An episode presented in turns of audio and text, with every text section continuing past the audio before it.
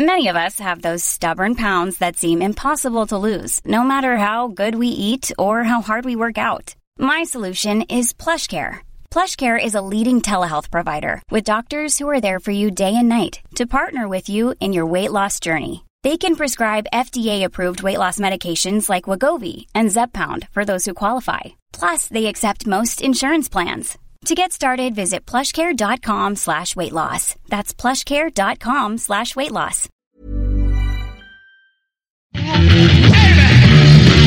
Ladies and gentlemen, you're listening to a million... Hello. Well, today's a big day, and I'm in a great mood.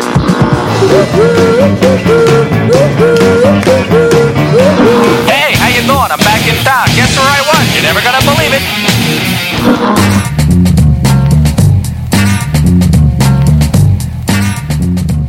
Le podcast des cyclistes aventuriers, épisode 20, ici Richard Delhomme. Alors là, je suis dans la rue, à Bois-Colombes, et je vais faire aller ce deuxième épisode avec Sofiane Seili. Nous nous sommes laissés la semaine dernière un petit peu vite parce que nous manquions de temps tous les deux. Et j'ai reçu beaucoup de messages me disant, me disant très gentiment arrête de manger du boulgour et fais ça dans un endroit plus silencieux. Donc ça va être fait, je vais chez Sofiane. Ah, mais avant cela, donc j'ai reçu plusieurs messages, notamment un de Sébastien qui n'était pas content, content du tout euh, de, la, de la qualité sonore. Et pour cela, Sébastien, je te remercie. Et c'est toujours bien d'avoir des gens qui se plaignent car c'est avec cela que l'on, que l'on s'améliore et c'est avec ça qu'on améliore la qualité des contenus. Mais également, pas mal de personnes m'écrivent pour me dire qu'ils sont contents. Donc, Johan, Vincent, Georges, Guillaume, Denis, Myriam, Jean-Luc et Sylvain. Au passage, ton film en Islande est génial. Merci à tous pour vos messages. Euh, bah, on essaye, enfin j'essaye de faire de mon mieux pour euh, amener quelque chose de- d'intéressant et d'authentique. Donc on va, je vais essayer de continuer euh, dans cette voie. Voilà. Maintenant, je vais envoyer un message à Sofiane pour qu'il vienne me chercher et on va attaquer ce deuxième épisode. La grosse bise à tous. Et ben voilà. Logiquement, ça marche. Attends, je vais juste déplier un petit peu mon fil. Et voilà. Rapprocher mon café. Et les questions-réponses qui arrivent. Parce que quand même, Parfait. parce que j'ai fait un petit truc euh, vaguement interactif. euh, J'ai demandé euh, aux gens sur Insta s'ils avaient encore une question à te poser. Ouais. Donc, euh, donc voilà, on va. J'en ai une ou deux à, à te poser. Enfin, pour le moment, j'en ai qu'une en réalité. Donc, Ouais. Je vais essayer d'en inventer une deuxième pour faire style chez des gens qui me suivent. Et comment ça va depuis la semaine dernière? Bah écoute, ça va bien. Ouais, t'as Ouais, repris ouais. le travail? J'ai repris le boulot euh, euh, mardi dernier, ouais. Dur? Dur, ouais. Enfin, euh, c'est un. Donc je suis coursier, hein, pour les gens qui ne le savent pas. C'est un boulot que j'aime toujours autant, mais c'est un boulot qui, euh, euh, quand on n'est pas habitué à le faire, c'est vrai que j'ai eu une coupure de trois mois, euh, est très fatigant. Le fait de. C'est pas tant. le physique, même si c'est physiquement fatigant, parce qu'on est en, en permanence en train de s'arrêter de repartir, s'arrêter de repartir, ce qui est très très fatigant. Mais c'est l'attention qu'il faut porter en permanence au trafic, euh, aux voitures, aux piétons, aux scooters, aux cyclistes, le danger qui peut survenir à n'importe quel endroit auquel il faut toujours faire euh, extrêmement attention et, et cette euh, cette attention de tous les instants, c'est ça qui qui crée une grosse grosse fatigue, je trouve mentale notamment. Et à la fin de la journée, je suis épuisé. Quoi. Mm. Bon après ça, ça s'ajuste, plus on le fait et plus et moins ça demande d'efforts et, et cette semaine ça va déjà un peu mieux. ouais. Ouais. Ouais. Tu me disais également le trafic, enfin pas le trafic, mais les, les travaux, ça, ça, perturbe, ça perturbe un petit peu tes, tes habitudes, de, ta Oui. petite routine pour euh, Ouais. te rendre, euh, pour, pour, avoir, pour garder la fluidité des courses que tu avais avant. Ouais, c'est vrai qu'il y a des travaux qui se sont terminés et du coup là ça améliore la fluidité. Euh, Il y a des endroits où on pouvait pas passer avant euh, et où maintenant, moi ça fait trois mois que j'étais parti, donc il y en a qui se sont terminés. Mais il y en a, nou- il y en a des nouveaux et du coup je les, découvre euh, petit à petit. Et c'est vrai que quand on n'est pas habitué, ça gêne parce qu'on décide de prendre un itinéraire et en fait on se rend compte qu'on peut pas parce qu'il y a une rue qui est fermée euh, et euh, ça ralentit. Il faut il faut s'adapter et après il faut se souven- se souvenir quelles rues sont fermées et, adapter ses itinéraires en fonction. Mais dans l'ensemble, je trouve que les, travaux qui ont été faits, les, nou- les nouvelles pistes cyclables, c'est des pistes cyclables qui sont vraiment utiles. Et euh, je suis vraiment content qu'elle soit là parce que c'était c'était des endroits euh, qui étaient à sens unique avant et qui étaient vraiment pra- qui étaient vraiment pratiques. Moi, je me retrouvais parfois à les prendre en sens interdit parce que c'était vraiment trop trop tentant. C'était le chemin le plus direct. Et, euh, et je trouve qu'il y y, y a des pistes cyclables qui sont plus que bienvenues. Ouais. Il y en a qui sont un peu euh, peut-être un peu superflues. Euh, après, faut, faut s'habituer au, au, au trafic des pistes cyclables. Surtout là, c'est les beaux jours, donc il y a beaucoup de monde. Et euh, il faut s'habituer. Tout le monde n'est pas euh, super vigilant sur les pistes cyclables. Il y a pas mal de gens qui pensent pas à tenir leur droite, euh, qui roulent un peu au milieu, un peu en zigzag. C'est un peu, c'est un peu énervant. Mais, euh, mais bon, après, ça va, ça va, ça va s'ajuster. Euh, je pense que les gens découvrent un peu la circulation à vélo, euh, pensent que c'est un peu freestyle, mais en fait, il y a quand même des règles. Et, euh, mais ouais, j'ai eu quelques, quelques bonnes surprises euh, par, euh, par mon travail. Je suis amené à souvent aller dans le 8e arrondissement. Et j'ai découvert qu'il y avait maintenant un, un contresens cyclable, rue François 1er. Et ça, c'est absolument génial pour moi parce que c'est une rue dans laquelle je vais très souvent avec mon boulot. Et, et j'arrive souvent du 16e arrondissement pour aller dans le, dans le 8e arrondissement, dans la rue François 1er. Et je la prenais très souvent en sens interdit. Et là, maintenant, je la prends euh, avec le contresens cyclable. Donc, euh, c'est parfait. Enfin, ce serait parfait s'il y avait beaucoup moins de camions de livraison garés dessus, mais ça va s'ajuster. Peut-être. Peut-être. Il faut espérer, ouais. Espérons. Ouais, ouais, ouais. La semaine dernière ou ces jours-ci, j'ai un, en fait, j'ai un, j'ai un pote qui est euh, fiancé à une, à une hollandaise. Donc il va régulièrement à Amsterdam et euh, bah, ils habitent New York en Mm. fait. Et euh, de temps en temps, ils viennent visiter la famille à Amsterdam. Et il me fait toujours beaucoup rire quand il met ses stories où il fait du vélo dans Amsterdam et il compare un petit peu la circulation euh, dans New York et la, conver- la, la circulation à vélo dans Amsterdam. Ah oui. Et il est, il est sidéré, évidemment. Et la, la semaine dernière, il mettait C'est incroyable, ici, les, voitures s'écartent pour te laisser de la place. Ouais. Incroyable. Et je, suis allé, je suis allé quelques fois à New York et c'est vraiment pas la- le souvenir euh, d'une euh, d'une ville avec beaucoup de vélos. Ouais. C'est le souvenir d'une ville où il n'y en avait pratiquement pas. C'était si- quand Oh, ça date maintenant. La dernière fois que j'ai passé du temps à New York, je pense que c'était en 2010. Ouais. Je sais pas si ça a évolué depuis, mais euh, il y avait pratiquement pas de vélo à l'époque. Qu'est-ce que t'entends par pas beaucoup de vélos Oh, j'ai pas souvenir d'en avoir vu. Ouais, Ouais. ouais faisais... En 2010, je faisais moins attention euh, à ce genre de détails, mais. euh, Peut-être, ouais. Mais euh, j'ai vraiment pas le souvenir d'une ville euh, à- avec des, des infrastructures cyclables ou même des Mm. cyclistes. ouais. Euh, les, infrastru- les infrastructures, euh, j'ai vu la différence entre 2007 et 2012. Ouais. parce que j'y suis allé plusieurs fois. Et en 2012, c'était vraiment, enfin, je sais pas depuis combien de temps c'était installé. C'était le début des vélos type Vélib Mhm. qu'on pouvait louer euh, vraiment aisément, des installations cyclables dans la ville. Euh, par contre, dès 2005-2007, euh, il y avait énormément de cyclistes. Alors, il y Ah ouais avait tout- tous les bike messenger, évidemment. Ouais. Euh, et j'en ai parlé récemment avec une amie, ça a tendance un petit peu à se tasser cette affaire. Il y en a toujours quelques-uns qui font de la résistance, mais c'est les mecs se sont plutôt convertis à faire du Uber Eats et Ouais. de la nourriture. Donc y a, ça, ça s'est un petit peu ça s'est un petit peu éteint ce mouvement. Euh, par contre, il y a toujours autant de cyclistes cyclistes et c'est euh, c'est la folie pure quoi. Ah ouais. Ah ouais, ouais, Central Park. euh, pff, je me souviens quand tu veux faire. Enfin, c'est idiot, mais quand tu veux vraiment faire une bonne sortie, tu fais 5-6 tours à Central Park. euh, tu reviens, t'as ton compte, quoi. Parce que Ouais. ça va, ça va vite. C'est, Ouais. il y a du dénivelé. Il y a environ 100 mètres de dénivelé par tour, donc par tour de 10 km. Mm. Et tout le nord, en fait, quand tu reviens du nord vers le sud jusqu'à, jusqu'au rond-point, c'est, euh, c'est quasiment en montée tout le temps. Et euh, bah, du coup, quand tu es dans un effet de groupe avec pas mal de monde, Mm. et ben ça fait que bah, tu roules toujours, toujours, toujours.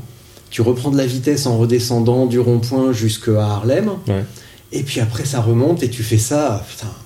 C'est euh, c'est super intense, en fait. Donc super, super intéressant et super agréable. Et sortir de la ville, bon, mis à part le côté tu risques ta vie pendant 15 km. Parce que là, par contre, les voitures sont, euh, les, les routes sont dégueulasses et, Ouais. euh, et la circulation est un petit peu difficile. Mais dès que tu passes le pont George Washington, c'est un vrai bonheur, quoi. 15 km, ça va, c'est moins que Paris quand même. Ouais. Sortir de Paris, ça prend beaucoup plus de temps. Ouais, ouais, ouais. Bon après, il faut s'habituer au drapeau, euh, au drapeau planté dans le jardin. euh, Oh qui, oui, moi je me suis habitué, ça va. Pour nous, c'est toujours, c'est toujours étrange. C'est signe de patriotisme. Oui, j'ai- tellement roulé aux États-Unis que ça me. Ça te choque plus. ça me choque plus, non, ça Ouais. fait partie du folklore pour moi. Ouais, mode de vie, on va dire. Oui, Autre, voilà. Comme on dit, autre pays, autre culture. Exactement. Voilà. Et justement, là, t'es revenu de trois mois euh, plutôt intenses.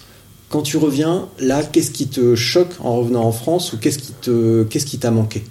À part, je crois que tu me l'avais dit, Le chocolat et le fromage. le chocolat et le fromage.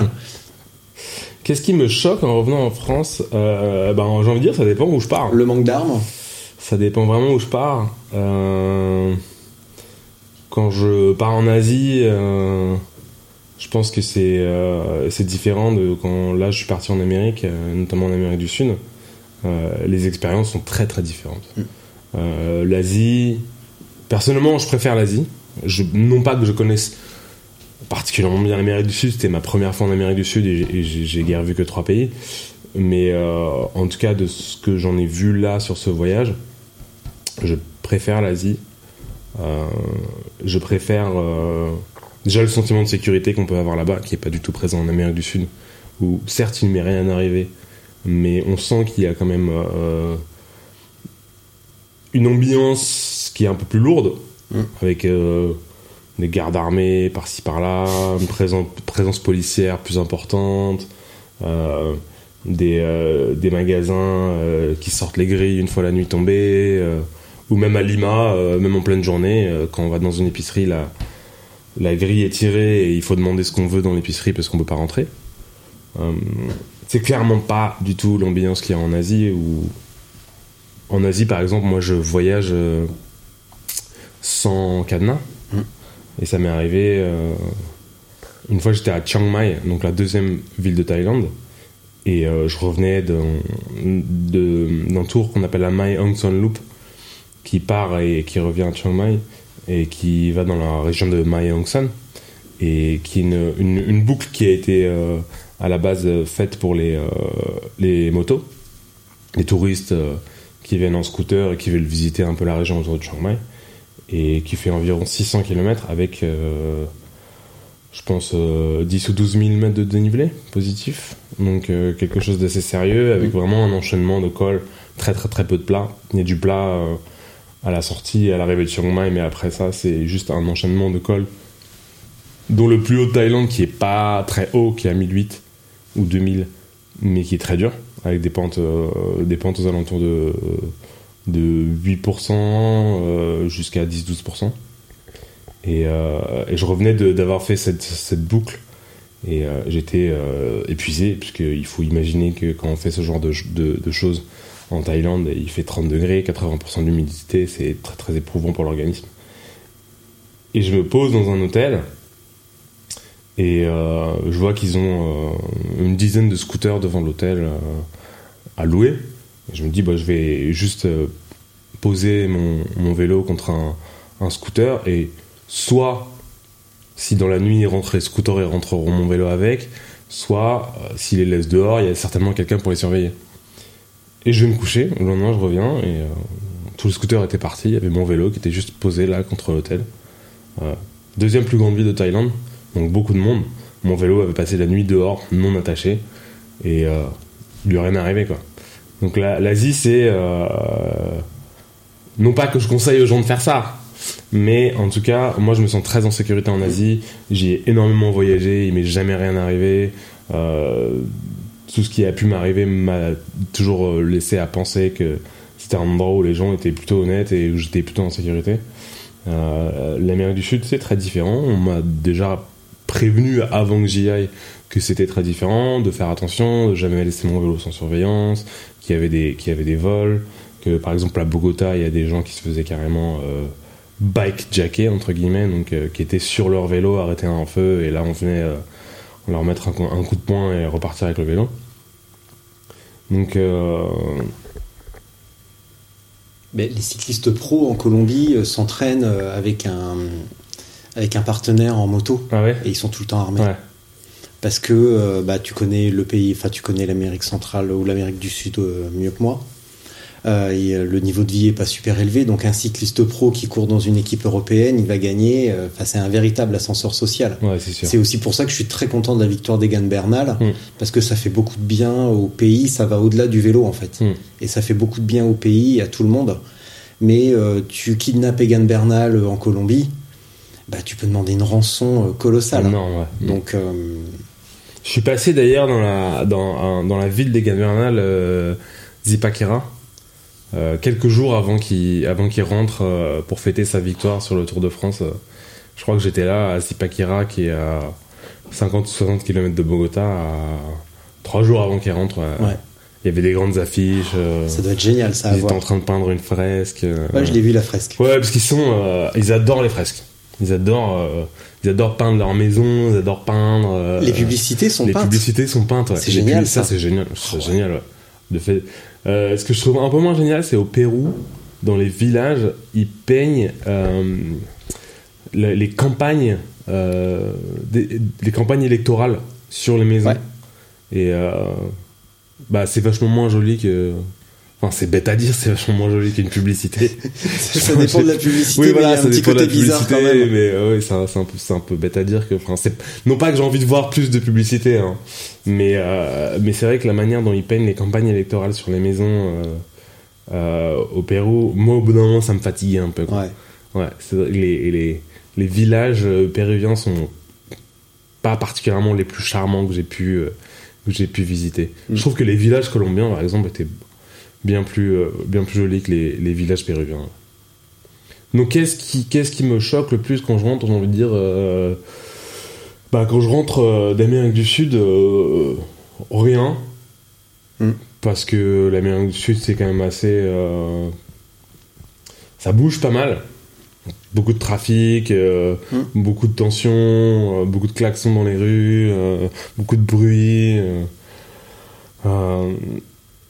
L'Asie, bon, l'Asie, il y a du bruit quand même, on va pas se le, on va pas se le, se le cacher. oui. Mais, euh, mais je, ouais, c'est un peu, c'est un peu plus zen. Donc c'est vrai que quand je rentre d'Asie, que je suis, un- je suis, je suis peut-être un peu plus zen et euh, je dois me réadapter à, à la vie parisienne qui, qui est assez brutale. Mais euh, le changement avec euh, l'Amérique du Sud est pas, pas flagrant.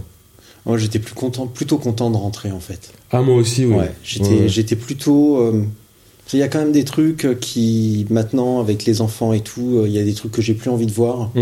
euh, que j'ai vu au Moyen-Orient ou en Amérique du Sud, et ça, j'ai plus envie de le voir. Donc, euh, je t'avoue que revenir d'Asie, c'était beaucoup plus relax, et on dit toujours, euh, euh, par exemple pour le Japon, ah, tu vas voir, c'est un choc culturel, tu, tu comprends même pas ce qui est écrit sur les panneaux. Ouais. Mais en réalité, le choc culturel, il est quand on rentre, quoi, parce que euh, c'est tellement agréable de prendre le métro euh, avec les gens qui attendent patiemment, de rentrer calmement les uns après les autres. Bon, c'est pas pareil partout en Asie, parce que par exemple en Inde, bah, on rentre, tout le monde rentre en même temps et essaye de sortir en même temps, ce qui provoque des, euh, des marées humaines euh, infernales. C'est euh, c'est démentiel à voir et à vivre.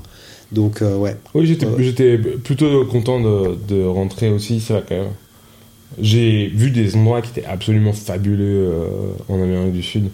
J'ai, euh, j'ai eu la chance en Colombie de, de monter des cols à plus de 4000 mètres, euh, de me retrouver seul sur des routes euh, incroyables. Euh, au Pérou, je pense qu'il y a pas mal de gens qui ont vu les photos. J'ai traversé des, des endroits fabuleux. Mais l'Amérique du Sud, je trouve, j'ai trouvé en tout cas que c'était assez fatigant d'y voyager. Et c'est pour ça que j'étais content de rentrer parce que ça demande, ça demande une certaine énergie. Mm. Euh, les gens sont pas toujours, euh, ont pas un- toujours un premier abord très facile.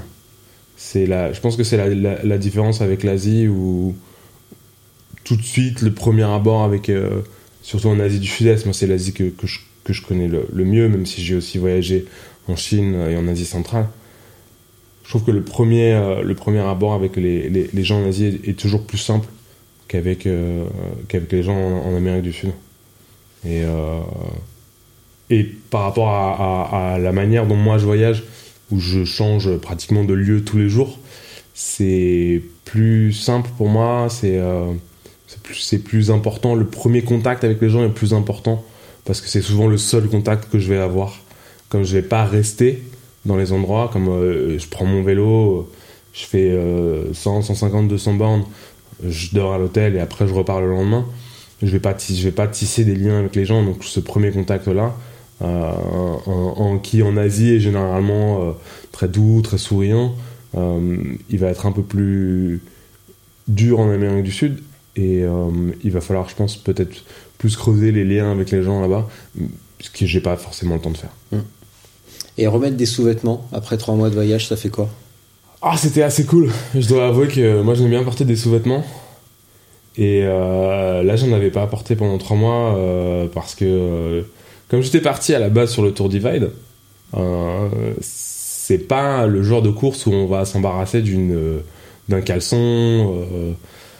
parce que pourquoi faire? On va pas le porter pendant le Tour Divide. Donc, ce qu'on n'utilise pas dans une course d'ultracyclisme, on ne l'emmène pas. Mm. Ça, c'est une évidence. Et euh, par la suite, j'aurais pu euh, éventuellement m'acheter des sous-vêtements. Je me suis acheté un, je me suis acheté un t-shirt et je me suis acheté un short. Mais, euh, mais tant acheter un t-shirt et un short, je me suis rendu compte que j'avais plus énormément de place. Et donc je me suis dit, ah, est-ce que je m'achète un caleçon ou pas? C'est vrai que ça prend pas beaucoup de place, mais en même temps j'en ai plus trop. Et me suis dit, oh, je peux faire sans. Et ouais, je suis rentré ici, que j'ai mis un caleçon, c'est- c'était une sensation plutôt agréable. Bon bah voilà. Voilà, la, la chose qui manque vraiment quand on revient d'un long voyage, ce sont les caleçons, Ouais, les et il y a pas longtemps, j'ai porté une euh, paire de baskets. Donc des chaussures qui ne sont pas des chaussures de cyclisme. Ah, Et c'était assez agréable aussi. c'est que- agréable aussi. hein. Ouais, ouais, ouais. Ah ouais. Ça m'a fait plaisir de marcher avec une paire de baskets. Ouais.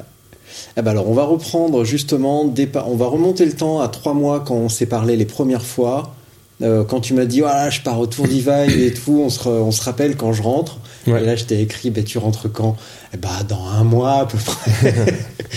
Donc, la question que je me posais, c'est comment tu t'organises quand tu pars au Canada avec tes petites affaires? Euh, comment tu planifies, comment tu emmènes ton vélo? Ça, j'ai plus ou moins la réponse, c'est assez logique, mais comment tu t'organises éventuellement pour euh, rapatrier ton matériel après? Quand tu es, si tu étais arrivé au bout du, Tour Divide, comment tu aurais procédé pour ramener ton vélo euh, à Paris?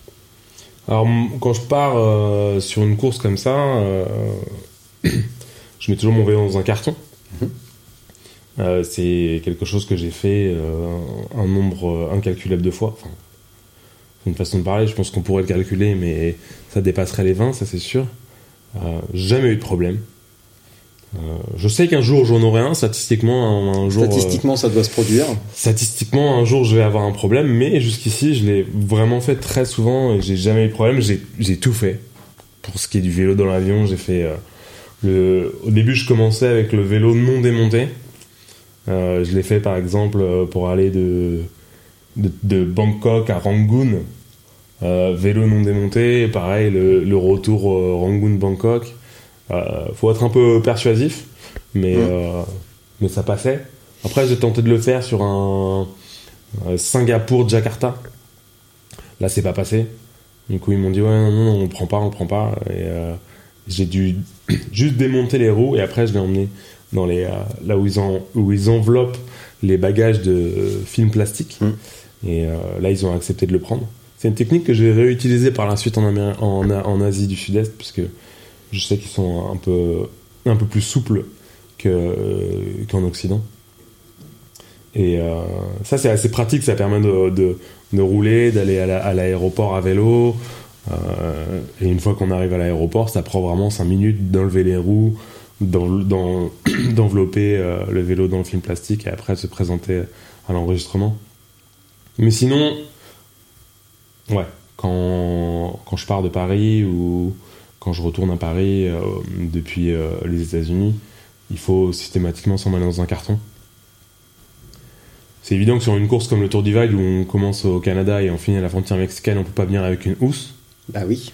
parce que ma question, euh, qu'est-ce qu'on en ferait? Euh, Bah, si t'emmènes pas de caleçon, tu vas pas emmener une housse. Bah oui, ou alors il faudrait faire réexpédier sa housse à son aéroport de de, de retour. Euh, Mais dans ce cas-là, ça, t'oblige aussi. Je pense que ça coûte très très cher déjà de faire envoyer une housse depuis le Canada, par exemple, jusqu'à El Paso ou jusqu'à Tucson en Arizona. Euh, je pense que ça coûterait très cher. Et après, il faudrait être sûr à 100% de finir, euh, de finir la, la, Et finir la la course, et d'arriver dans l'aéroport d'où on a prévu de partir. Mm. Euh, et être sûr à 100%, il f- c'est quand même euh, sur un truc comme le Tour Divide, c'est une certitude, euh, Difficile. Oui, assez difficile à avoir. Mm. Bah, surtout que tu es à 50% entre guillemets de, bah, on va dire 50% de réussite, parce que tu as pris le Ouais, départ peu deux près. fois, ouais. deux fois, et puis un abandon, donc ça fait 50% de réussite. ça, ouais. Ce qui est très bien. Pas mal. Ah oui, sur deux ont- Il y en fois. a qui l'ont jamais réussi, il y en a qui sont à 0%. donc Exactement.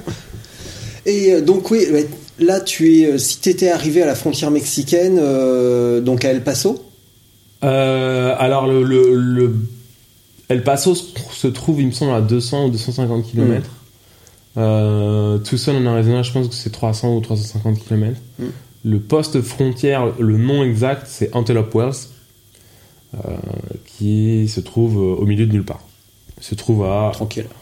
euh, 60 km de la première habitation, qui elle-même se trouve dans un village déserté du nom de Achita, qui commence à reprendre un petit peu du poil de la bête. Il y, a eu un, il y avait un, ce qui s'appelle un community center qui était fermé pendant longtemps, qui a rouvert, Ouais.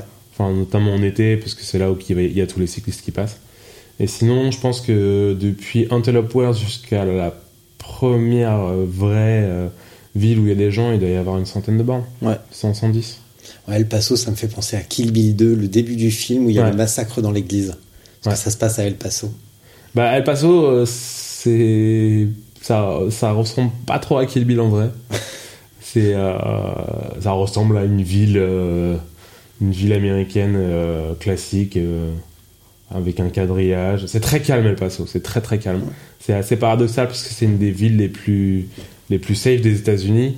Et de l'autre côté de la frontière, hein, donc la ville jumelle de El Paso, c'est Ciudad Juarez, qui est une des villes les plus dangereuses au monde. Donc c'est c'est complètement schizophrène comme endroit en fait. Et donc quand on finit, euh, moi la fois où j'ai fini euh, le, le Tour Divide en 2016, il y a un mec qui, a- qui habite à Achita, donc à 60 km de la frontière, qui s'appelle euh, Jeffrey Sharp, et qui est ce qu'on appelle un dot watcher, et également un trail angel. Donc les trail angels à la base, ça vient des, des randonneurs au long cours des États-Unis qui font les, des randonnées, j'allais dire transcontinentales, mais non, pas vraiment, mais qui font des randonnées qui traversent toutes les États-Unis, que ce soit la, la PCT, la, la Pacific Coast Trail ou la CDT, la Continental Divide Trail. Euh, ce sont des randonnées qui commencent euh, généralement au, au sud, à la frontière euh, américaine, et qui finissent à la frontière canadienne, et qui durent, euh, qui durent je pense, euh, trois mois pour les plus rapides et euh, six mois pour les plus lents. Donc c'est vraiment des randonnées au long cours, et ces gens-là, qui font ça depuis euh, bien plus longtemps que les cyclistes, il y a tout un réseau de, de- de gens qui les, qui les aident Mm. gratuitement, qui leur proposent des hébergements, qui leur proposent des ravitaillements, et qu'on appelle les trail angels, les anges de, de, de la piste, quoi, du parcours.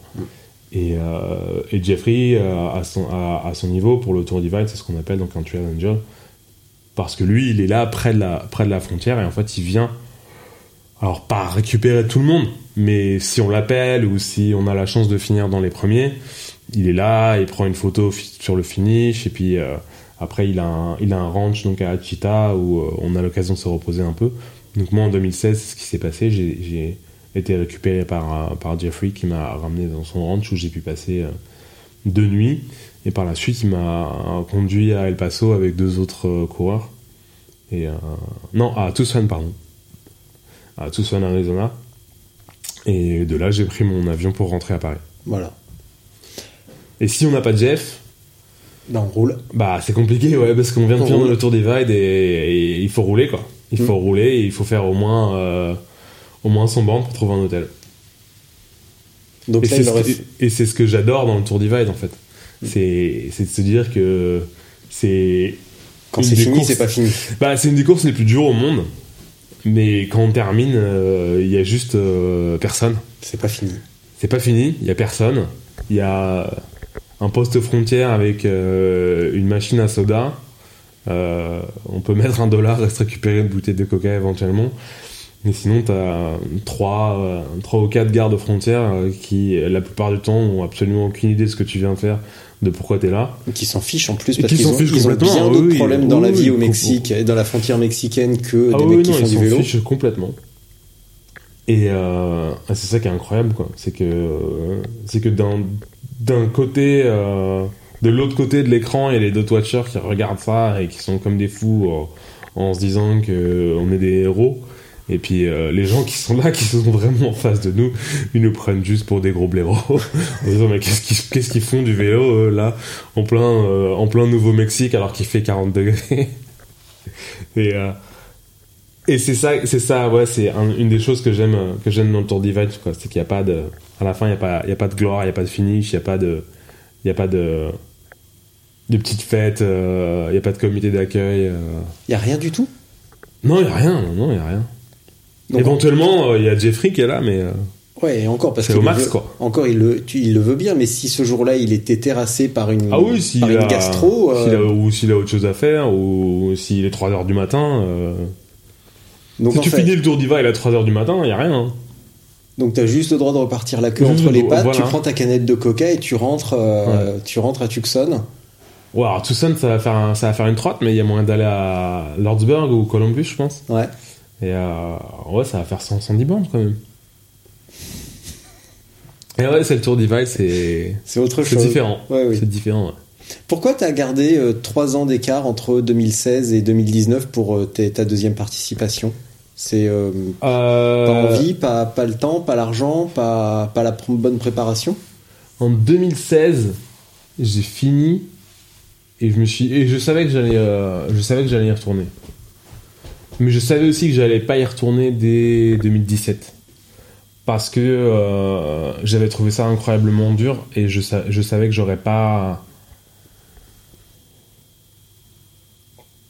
comment je sais pas comment dire ça mais j'avais envie de faire quelque chose de plus facile pour 2017 je m'avais tellement chié sur le sur Divide 2016 que je m'étais dit euh, j'ai envie de faire de la route quoi. J'ai envie de faire un truc où ça va être moins compliqué euh, ça va être moins dur euh, ça m'avait tellement marqué sur ce- cette, euh, ces 16 jours sur le Tour Divide de- 2016 que j'ai immédiatement décidé que je le referais pas dès l'année prochaine. Mm. et euh, ça m'avait amené à 2018 mais euh, en 2017 j'ai fait la Transam. Donc de Astoria, Oregon jusqu'à Yorktown, Virginie, donc 7000 km de la côte ouest des États-Unis à la côte est. Et c'est une course qui m'a euh, pas euh, beaucoup plu. C'est une course sur laquelle j'ai eu un problème mécanique, que j'ai pas pu euh, faire le résultat que je voulais faire. Ça m'a un peu éloigné de ce sport-là. Et c'est vrai qu'en 2018, euh, concrètement, j'avais ce projet de refaire le Tour d'Ivade, mais j'ai pas senti que j'avais cette, motivation qui est bah, absolument nécessaire.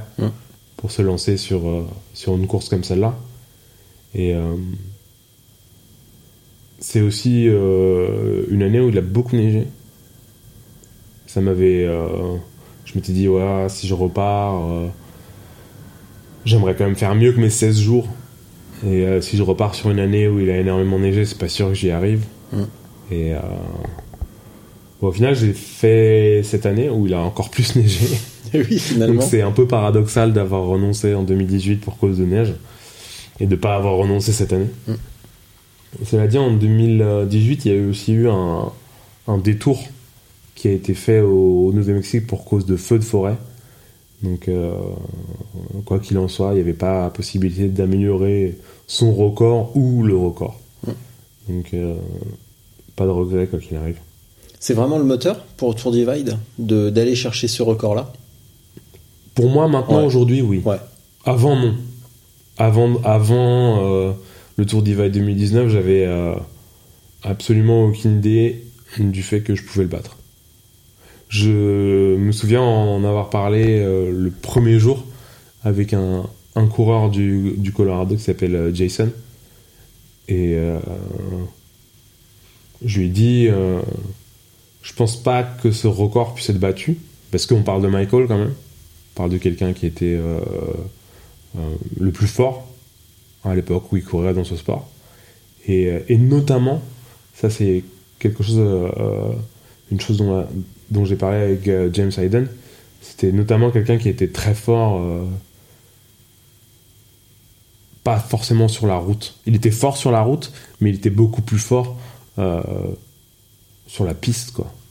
Et notamment, ce que me disait James, c'est que là où il était vraiment le plus fort, c'est que, en fait, plus c'était dur et plus il était fort. Et, euh, il faut savoir que le parcours du Tour Divide change de temps en temps. Il a changé euh, entre 2016 et, et 2019, et maintenant il est plus long au Canada. La partie canadienne est plus longue et elle est aussi plus dure parce qu'il y a un nouveau passage qui s'appelle Coco Claims, qui n'était pas là avant, qui est concrètement en fait euh, consiste en une heure et demie de hike back, donc une heure et demie de pousser son vélo sur euh, une pente euh, ah, qui doit être dans les euh, 15-20% avec des gros rochers, donc il y a vraiment absolument pas moyen de, de rouler. Et moi, mon calcul, c'était de me dire si Mike a établi ce, record sur un, un- un parcours qui était plus, plus court et plus roulant, Mhm. je vois pas qui pourrait le, le battre sur un parcours qui est euh, plus long et moins roulant. Quoi. Ouais. Et c'est vrai que, ne serait-ce que sur la, la- la partie canadienne, déjà, on est. euh, normalement, quand on termine la partie canadienne, on a du retard sur Mike. Et, et, et- et je voyais vraiment pas comment c'était possible. Euh, cela dit, euh, pour ceux qui n'ont pas suivi la course, je me suis retrouvé avec à un moment euh, 5 à 6 heures d'avance sur ce record. Euh, à ce moment-là, j'étais, je pense, euh, avant les premières euh, parties euh, enneigées, donc quelque part dans le Wyoming. Je pense Mhm. que quand je suis arrivé, euh, quand je suis arrivé dans le Wyoming, euh, à ce moment-là, j'avais euh, 5 à 6 heures d'avance sur le Mhm. record. Et c'est là que je me suis rendu compte que ce record était Accessible. accessible et que notamment moi je, je pouvais le battre. Et à partir du moment où on se rend compte de, de quelque chose comme ça, euh, si je retourne et je vais retourner sur le Tour Divine, je vais pas retourner simplement pour améliorer mon record ou pour gagner. Maintenant que j'ai été en avance de 5 heures sur ce record, euh, je vais tout faire pour le battre. Et c'est normal. C'est normal. On peut pas se rendre compte que on est capable euh, d'aller plus vite qu'un record pour ensuite se dire ah bah c'était sympa mais c'est pas mon objectif c'est forcément l'objectif c'est je sais que j'avais fait un podcast euh, avec euh, Patrick Farnworth de, de Back for Death et qui m'avait dit oui il y a des gens euh, qui ont dit que tu étais arrogant parce que euh, tu parles de battre le record de Mike alors que tu l'as pas battu, euh, tu l'as, tu étais en avance que pendant une semaine. Que pendant une semaine. Certes, certes, mais je trouverais ça tellement euh, hypocrite de, de, de, de dire oui, non, euh, moi, euh, je, je, suis pas là pour euh, battre ce record. euh. Non, c'est ce que je disais avant de me rendre compte que je pouvais, que, que j'étais capable de le battre. Je le disais avant parce que j'avais, je pense que c'est aussi important d'avoir une certaine humilité. Et mais une fois que la preuve a été faite, que j'ai été capable sur une semaine d'aller plus vite que Mike, euh, ça doit forcément être mon objectif d'aller plus vite sur deux semaines. C'est Vous étiez normal. plusieurs à être plus rapide que lui sur une deux. semaine ou sur plusieurs jours. On était deux. Est-ce que tu en as parlé avec cette personne? C'est qui d'ailleurs? C'est Josh Cato, Ouais. qui est la personne qui a gagné le Tour Divide en 2015, si je dis pas de bêtises. Mm. Euh, et on en a un peu parlé, ouais. Il en pense quoi lui? Alors c'est c'est assez drôle. euh, Il y a un, un groupe Facebook sur euh, le, Tour- le Tour Divide. Je crois que tu allais me dire il y a un groupe, il y a un groupe qui s'appelle Mort à Sofiane Seili. Euh, non, pas encore, mais peut-être. Je suis assez honoré. Ça serait un vrai compliment. Ce serait un vrai compliment. Inspirer la haine, c'est génial. c'est- bah, surtout sur Internet. Sur, Surtout sur pour du vélo quoi. Ouais, ouais. Et, euh, et donc Jeffrey Sharp, dont je parlais, euh, qui est euh, ce, ce Dot Watcher et Trail Angel de, de Achita au Nouveau-Mexique, un jour sur le Tour Divide, sur le groupe Facebook du Tour Divide, euh, je sais plus exactement ce que, j'avais commenté, mais il s'est adressé à moi en me disant euh, Ah, j'espère que tu vas venir euh, en 2018. euh, certaines sources m'ont dit que ça pourrait être toi qui, qui serait à même de battre le record de Mike. Moi, je me suis dit, Ah, dis bah, donc. dis donc, ouais, c'est un peu. euh, Deuxième salve de compliments. c'est un peu euh, euh, ouais moi j'y crois pas j'y crois pas spécialement euh, et je, me demande bien qui a pu lui dire ça Ou alors Et, il euh, est fin psychologue. Personne ne lui a dit, t'as menti euh, sans vergogne. eh ben non Et quelqu'un lui a dit Oui, mais qui? Et Qui? bah je l'ai appris euh, je l'ai appris euh, en juillet dernier quand j'ai euh, j'ai discuté avec euh, Josh Josh au vainqueur du Tour Divide euh, 2015 c'est Josh qui lui a dit ça.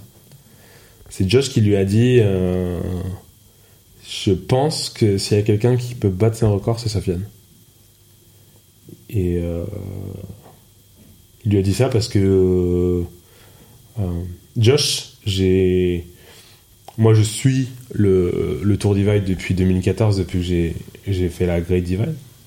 Euh, coup je regarde à, chaque année euh, qui gagne et euh, en 2015 quand Josh a gagné j'ai commencé à suivre sur Strava et paradoxalement c'est pas quelqu'un qui a beaucoup de followers parce que les, les, les vainqueurs du Tour Divide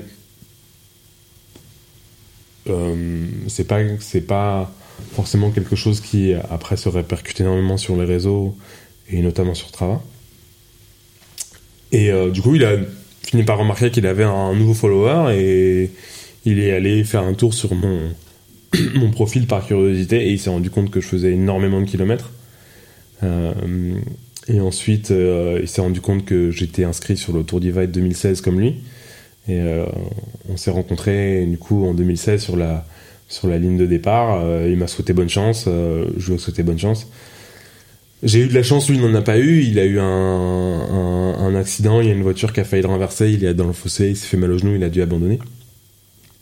Mais euh, en tout cas, depuis, euh, depuis ce jour-là, il me suit, il regarde ce que je fais, il, il a regardé ce que j'avais pu faire euh, sur la Great Divide en 2014, sur le Tour Divide en 2016, et ma progression par la suite et aussi tous les kilomètres que je pouvais faire.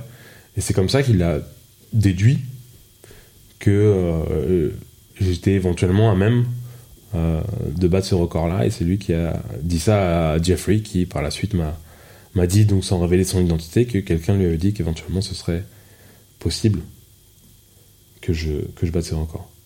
Bon alors, avant de d'étaler les différences entre toi et Mike et les raisons qui font penser à Josh que tu pourrais battre ce, ce record, Mhm. qu'est-ce qui fait que toi spécifiquement, quelles sont tes qualités qui permettent de faire ça?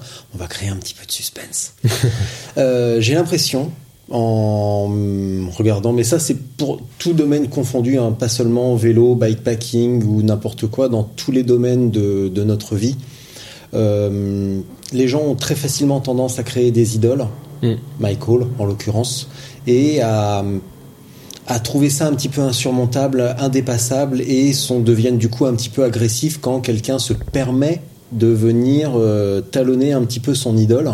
Et j'ai l'impression que c'est un petit peu, euh, c'est un petit peu ce qui t'arrive finalement. Oui, c'est po- c'est- c'est- c'est possible. Après, moi, j'en veux à personne. euh. J'étais le- premier euh, avant de avant de montrer que ce record était accessible. J'étais le premier à dire qu'il ne l'était pas. Donc, euh, je pas. Je, je- je peux comprendre que Mike est quelqu'un qui, a inspi- qui a inspiré énormément de monde. Euh, Mais pourquoi? Parce que moi, en fait, je, vais- je, viens, je vois ça depuis euh, bah, beaucoup moins de temps que toi. mhm. Et sans lui manquer de respect, parce qu'en plus le malheureux il est mort. Mm. Mais pour moi c'est juste un mec qui allait pas trop mal sur un vélo et il a rien. Enfin j'ai vu j'ai vu le film qui est dédié. Et euh, bon, on en a déjà parlé dans un autre épisode, pas un film, pas un documentaire, franchement, euh, franchement, franchement, franchement génial. Quoi. Mhm. Et effectivement, on voit que bah, il avance bien et tout, mais je vois, j'ai- malheureusement, j'ai du mal à voir en quoi c'est hyper inspirant, à part que ce soit le premier. À Bah, avoir ouvert déjà une pas mal. brèche, C'est déjà pas mal d'être Ouais. le premier. c'est déjà pas si mal. ouais. Euh, C'est déjà pas si mal et je pense que euh, ça, ça, ça joue énormément. Enfin, c'est le premier.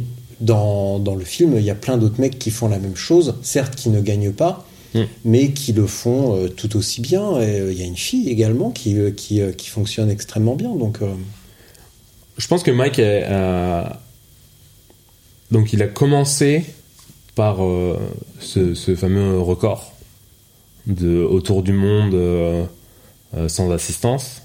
Je pense que ça déjà c'est quelque chose qui qui parle aux gens. Ah waouh, autour du monde, ça a toujours une résonance particulière. Euh, ensuite, il a gagné, euh, il a gagné le Tour Divide. Ensuite, il a gagné la Transam et après, il a regagné le Tour Divide. Il a, euh, il a donc deux Tours Divide et une Transam à son palmarès. Et je pense que c'est probablement le, le premier et peut-être, j'ai envie de dire, le seul, même si c'est amené à changer, à, avoir euh, fait ce. Avant, le Tour Divide, c'était c'était le Tour Divide. C'était des gens qui étaient euh, des vététistes, qui faisaient ça et euh, qui venaient souvent de. Les premières courses qui ont existé aux États-Unis, c'est la, c'est la Colorado Tra- Trail Race, la Arizona Trail Race. Euh, c'est des courses qui ont un, un, passé qui remonte bien plus loin que le, Tour Divide. Et les, les, les gens qui sont arrivés sur le Tour Divide souvent venaient de ces courses-là. Donc c'est vraiment une mentalité de vététiste. Off-road, euh, pas de route quoi. Et lui, c'est, je pense que ça a été le premier à faire le, à faire la jonction entre euh, la, la, route et le VTT. Je parle toujours bien sûr de bikepacking. hein. Et euh, et après, il a aussi créé la transcontinentale. Il a aussi eu l'occasion de par la transcontinentale d'avoir une forme de, de descendance philosophique et pas mal de gens, euh, dont James Hayden, qui me disent euh, qu'ils doivent beaucoup à Mike. Euh, je pense que c'est quelqu'un qui les a inspirés, mais aussi qui les a guidés. Euh, et souvent, on parle d'une mentalité transcontinentale dans ce, milieu, dans le milieu du bikepacking, euh, en disant voilà, il y, a les gens qui viennent de la transcontinentale et il y a les autres, et souvent les gens qui viennent de la transcontinentale, ils, ont, cette approche euh, très euh, réglementé par exemple. Euh, euh, si on regarde ce que peut faire euh, Nelson, euh, Nelson Trees sur, euh, sur la Silk Road, on voit qu'il y a un héritage euh, transcontinental dans l'approche qu'il peut y avoir de, de- des règles. Euh, et je pense que Mike a- Bon, maintenant, il a été prouvé que Mike, y avait possibilité de battre ses records. Ses records ont été battus sur la Transam notamment. Le premier record qu'il a établi sur le Tour Divide a, été ensuite battu par Josh. Euh, et là, le, son, son record actuel, j'ai montré cette année qu'il était possible de le battre. Euh, mais il faut garder en tête quelque chose, c'est que les records qu'il a établis, quand il les a établis, il les établit seul. Il était pourchassé par personne. Quand il établit son record euh, sur le Tour Divide en 2016, euh, son premier poursuivant, il est à, euh, si je dis pas de bêtises, une trentaine d'heures. Donc c'est toujours plus difficile de se pousser, je pense, moi, pour ce qui est du record de 2016, que Mike s'est dit, je vais, je vais le mettre sous les 14 jours. Et c'est exactement ce qu'il a fait. Il l'a mis juste en dessous des 14 jours, il a fait 13 jours, euh, 23 heures et quelques minutes que j'ai oublié. Non, 13 jours, 22 heures et 53 minutes, il me semble. Donc, euh, je pense que son objectif c'était ça. Je pense qu'il était juste en, course contre la montre. Et, euh, et si éventuellement il avait eu quelqu'un qui lui collait au cul, euh, il aurait pu aller plus vite. Je pense que c'était quand même quelqu'un qui était très fort. Mais voilà, faut garder en tête que pareil, quand il bat le record de la Transam, il est tout seul. Son premier poursuivant, il est à deux jours. Donc il est là en train de défricher, en train de d'établir euh, des performances de référence. Euh, ça veut pas dire que c'est euh, le maximum dont il était capable. Et ça veut pas dire que c'est le maximum de vitesse qu'on peut atteindre. Oui, bien sûr, ouais. Et je pense que, et je pense que pourquoi Mike a inspiré, a inspiré tant de gens Je- Oui, je pense qu'il avait aussi une, une certaine approche philosophique qui a parlé à pas mal de personnes. Alors du coup, toi, pourquoi tu peux le battre? Ah, Est-ce que tu vas plus vite? Est-ce que tu t'arrêtes moins? Je pense que je m'arrête moins. Est-ce que tu as un moteur dans Je ton vais pas plus vite. Je, sais- je vais certainement pas plus vite, malgré mon, mon moteur. Ouais. Mon Bah, moteur change de je moteur alors. mon moteur que je recharge euh, dans les pins et les boulots. Euh, merci à cette technologie incroyable du futur qui me permet de fonctionner à la sève des arbres. Euh, je pense que je vais certainement pas plus vite que Mike. Euh, Il y a qu'à regarder les Strava. Mm. Mais je m'arrête moins. Euh, Enfin, je m'arrête moins. En tout cas, on va parler. Je vais pas parler dans l'absolu, mais je vais parler de ce qui s'est passé cette année sur le sur le Tour Divide. Et je, si on regarde les Strava, j'allais clairement moins vite que Mike, mais euh, je m'arrêtais moins. Je m'arrêtais beaucoup moins. Euh, Mike était quelqu'un qui allait vite, très vite, beaucoup plus vite que moi. Euh, mais sur, son record en 2016, par exemple, euh, il s'est arrêté, euh, il s'est arrêté une heure à Ovando, euh, une petite ville dans le, un- petit village, un minuscule village dans le Montana. Quand je me suis arrêté 10 minutes. Il y a plusieurs occurrences comme ça où il s'arrêtait, il s'asseyait quelque part pour manger. Et moi, cette année sur le Tour d'Ivade, je me suis pas assis une seule fois. J'ai toujours systématiquement mangé sur le vélo. Euh, et je pense que je pense que la différence elle est là. Je pense que la différence c'est aussi une différence au niveau du sommeil. Euh, Mac n'était pas quelqu'un qui dormait beaucoup, mais j'ai réussi à- cette année à réduire encore davantage euh, les, les plages de sommeil. Et, euh, et c'est comme ça que j'ai c'est comme ça que j'ai gagné du temps en fait. J'ai gagné du temps sur lui en, en, dormant moins, en m'arrêtant moins souvent et, euh, et, Josh Kato qui cette année a, a- réussi à avoir je sais plus exactement combien de, de temps il, a compté d'avance sur Mike, mais peut-être une heure, quelque chose comme ça. Euh, je pense qu'il était plus dans une approche, euh, dans une approche similaire à celle de Mike. Il, il, il a, il a pas rogné sur son sommeil, contrairement à moi. Il a dormi toutes les nuits, Euh, mais je pense qu'il roulait plus vite que moi. Et mais après, par, par rapport à Mike, je pense qu'il arrêté aussi moins souvent. Ce qui veut dire que quand on veut battre un record, euh, en l'occurrence euh, le, Ma- le- celui-ci de Mike, dans ton cas, peut-être que c'est pas fait exprès, mais tu as choisi d'attaquer euh, ton adversaire par ses points faibles et pas sur son point fort. Si tu avais essayé de rouler à la vitesse de Mike ou Alors, c'est- quelque vite, chose qui est toujours intéressant dans ce sport et euh, c'est que et qui existe depuis les débuts de ce sport, c'est qu'il y a toujours, euh, il va toujours y avoir deux manières d'aller vite. Il va y avoir rouler vite, il va y avoir euh, ne pas s'arrêter. Et sachant que l'un est pas compatible avec l'autre, je, je pense pas qu'on puisse rouler vite en s'arrêtant.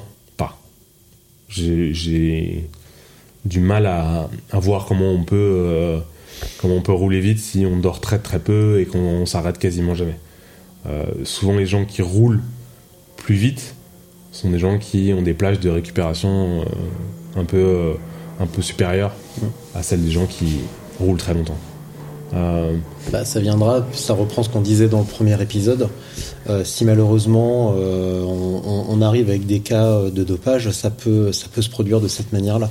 Parce que s'il faut Ouais. justement soit aller vite, soit ne pas s'arrêter, on va éventuellement tomber un jour sur un mec qui va se dire Bah attends, euh, il y a des trucs pour récupérer, et ben allons-y. Ça permet de rouler vite et de moins dormir. éventuellement. Toujours est-il que, en tout cas, dans l'état actuel des choses, Pour le moment, c'était peut-être pas le cas. l'un l'un ou l'autre. Euh, on choisit entre euh, rouler vite ou rouler euh, le plus longtemps possible, rouler 22 heures d'affilée ou après il faut faire les calculs quoi. Ou euh, 18 heures, soit on roule 18 heures sur 24, soit on roule 22 heures sur 24. Mais en tout cas, il va falloir euh, quand on roule 18 heures rouler beaucoup plus vite que celui qui roule 22 heures, ce qui est possible. hein. Euh, mon adversaire, non, mon, adversaire, euh, moi, mes adversaires cette année, c'était euh, c'était Josh Cato, c'était Josh Ibez, c'était Lel Wilcox, c'était c'était Van Dutch, c'était Kim Remaker, c'était Jenny Hay, c'était c'était beaucoup de personnes, mais c'était certainement pas Mike. Ma stratégie, moi, c'était clairement de prendre un départ rapide, de mettre de mettre de la distance entre moi et mes poursuivants immédiatement. Ça veut dire que t'as quand même roulé. Tu t'es quand même, tu t'es quand même, t'as quand même fait le choix de rouler vite à un moment donné. Oui, bah le départ, le, départ, oui, j'ai roulé vite, ouais.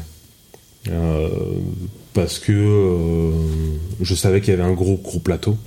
Je voulais pas, euh, je voulais pas laisser partir trop des gens devant. Il y avait l'adrénaline et en même temps il faisait il faisait il faisait frais ce matin-là au Canada, donc c'était des conditions, c'était des bonnes conditions. Je savais qu'il y avait moyen de rouler sans sans trop s'entamer physiquement et et euh, j'ai pris un, départ rapide. Mais après ce que j'entends par départ rapide, c'est ce que ce que j'ai fait notamment là sur le Tour Divide de rouler 62 heures sans m'arrêter, sans dormir, enfin sans m'arrêter, oui, sans dormir plutôt que sans m'arrêter, parce que je me suis arrêté quand même quelques fois pour, pour ravitailler.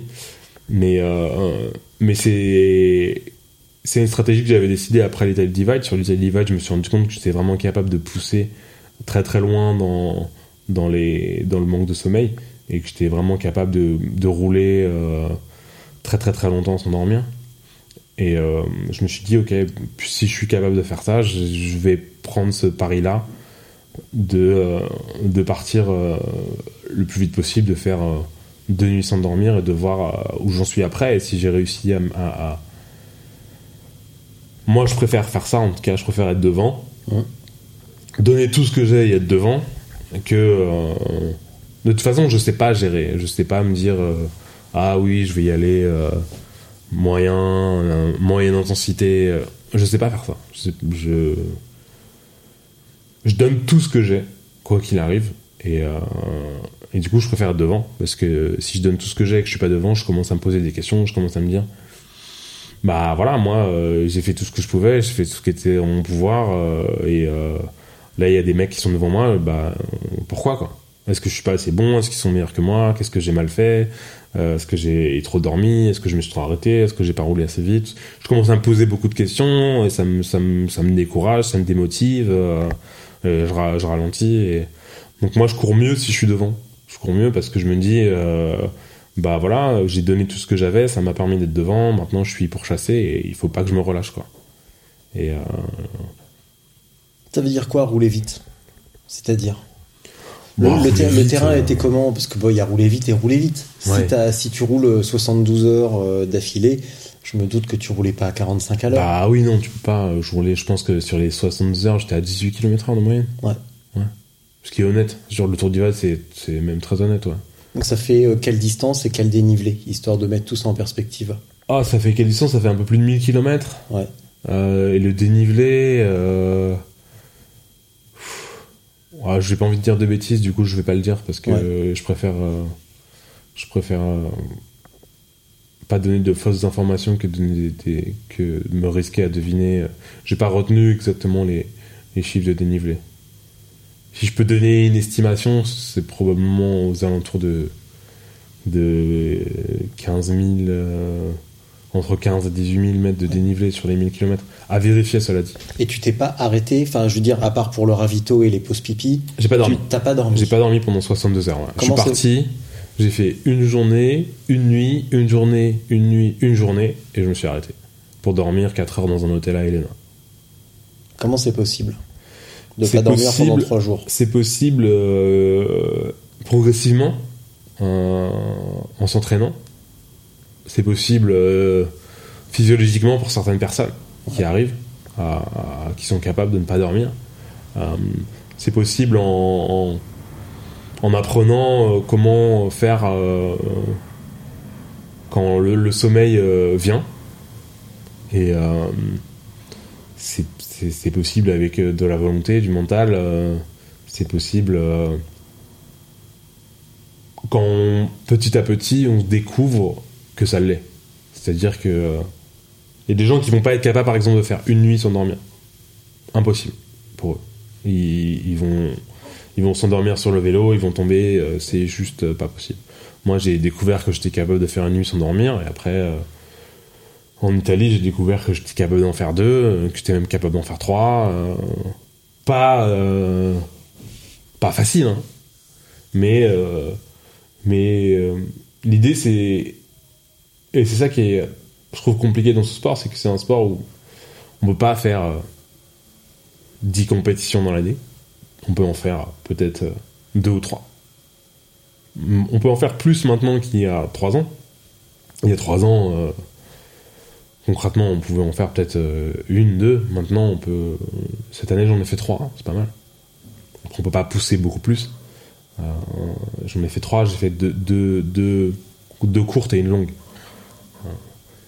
Et ce qui est, compliqué dans ce sport, c'est que euh, on peut pas s'entraîner en allant, euh, en se disant ouais, je vais partir je vais faire un 1000 km trois jours sans dormir quoi. On peut pas faire ça. Le seul moyen, je pense, de, de trouver la volonté de faire quelque chose pareil, c'est d'être en compétition, c'est de se fixer un objectif énorme comme remporter le Tour Divide et après de se dire je vais tout faire pour le remporter. Mais en entraînement, c'est juste pas possible.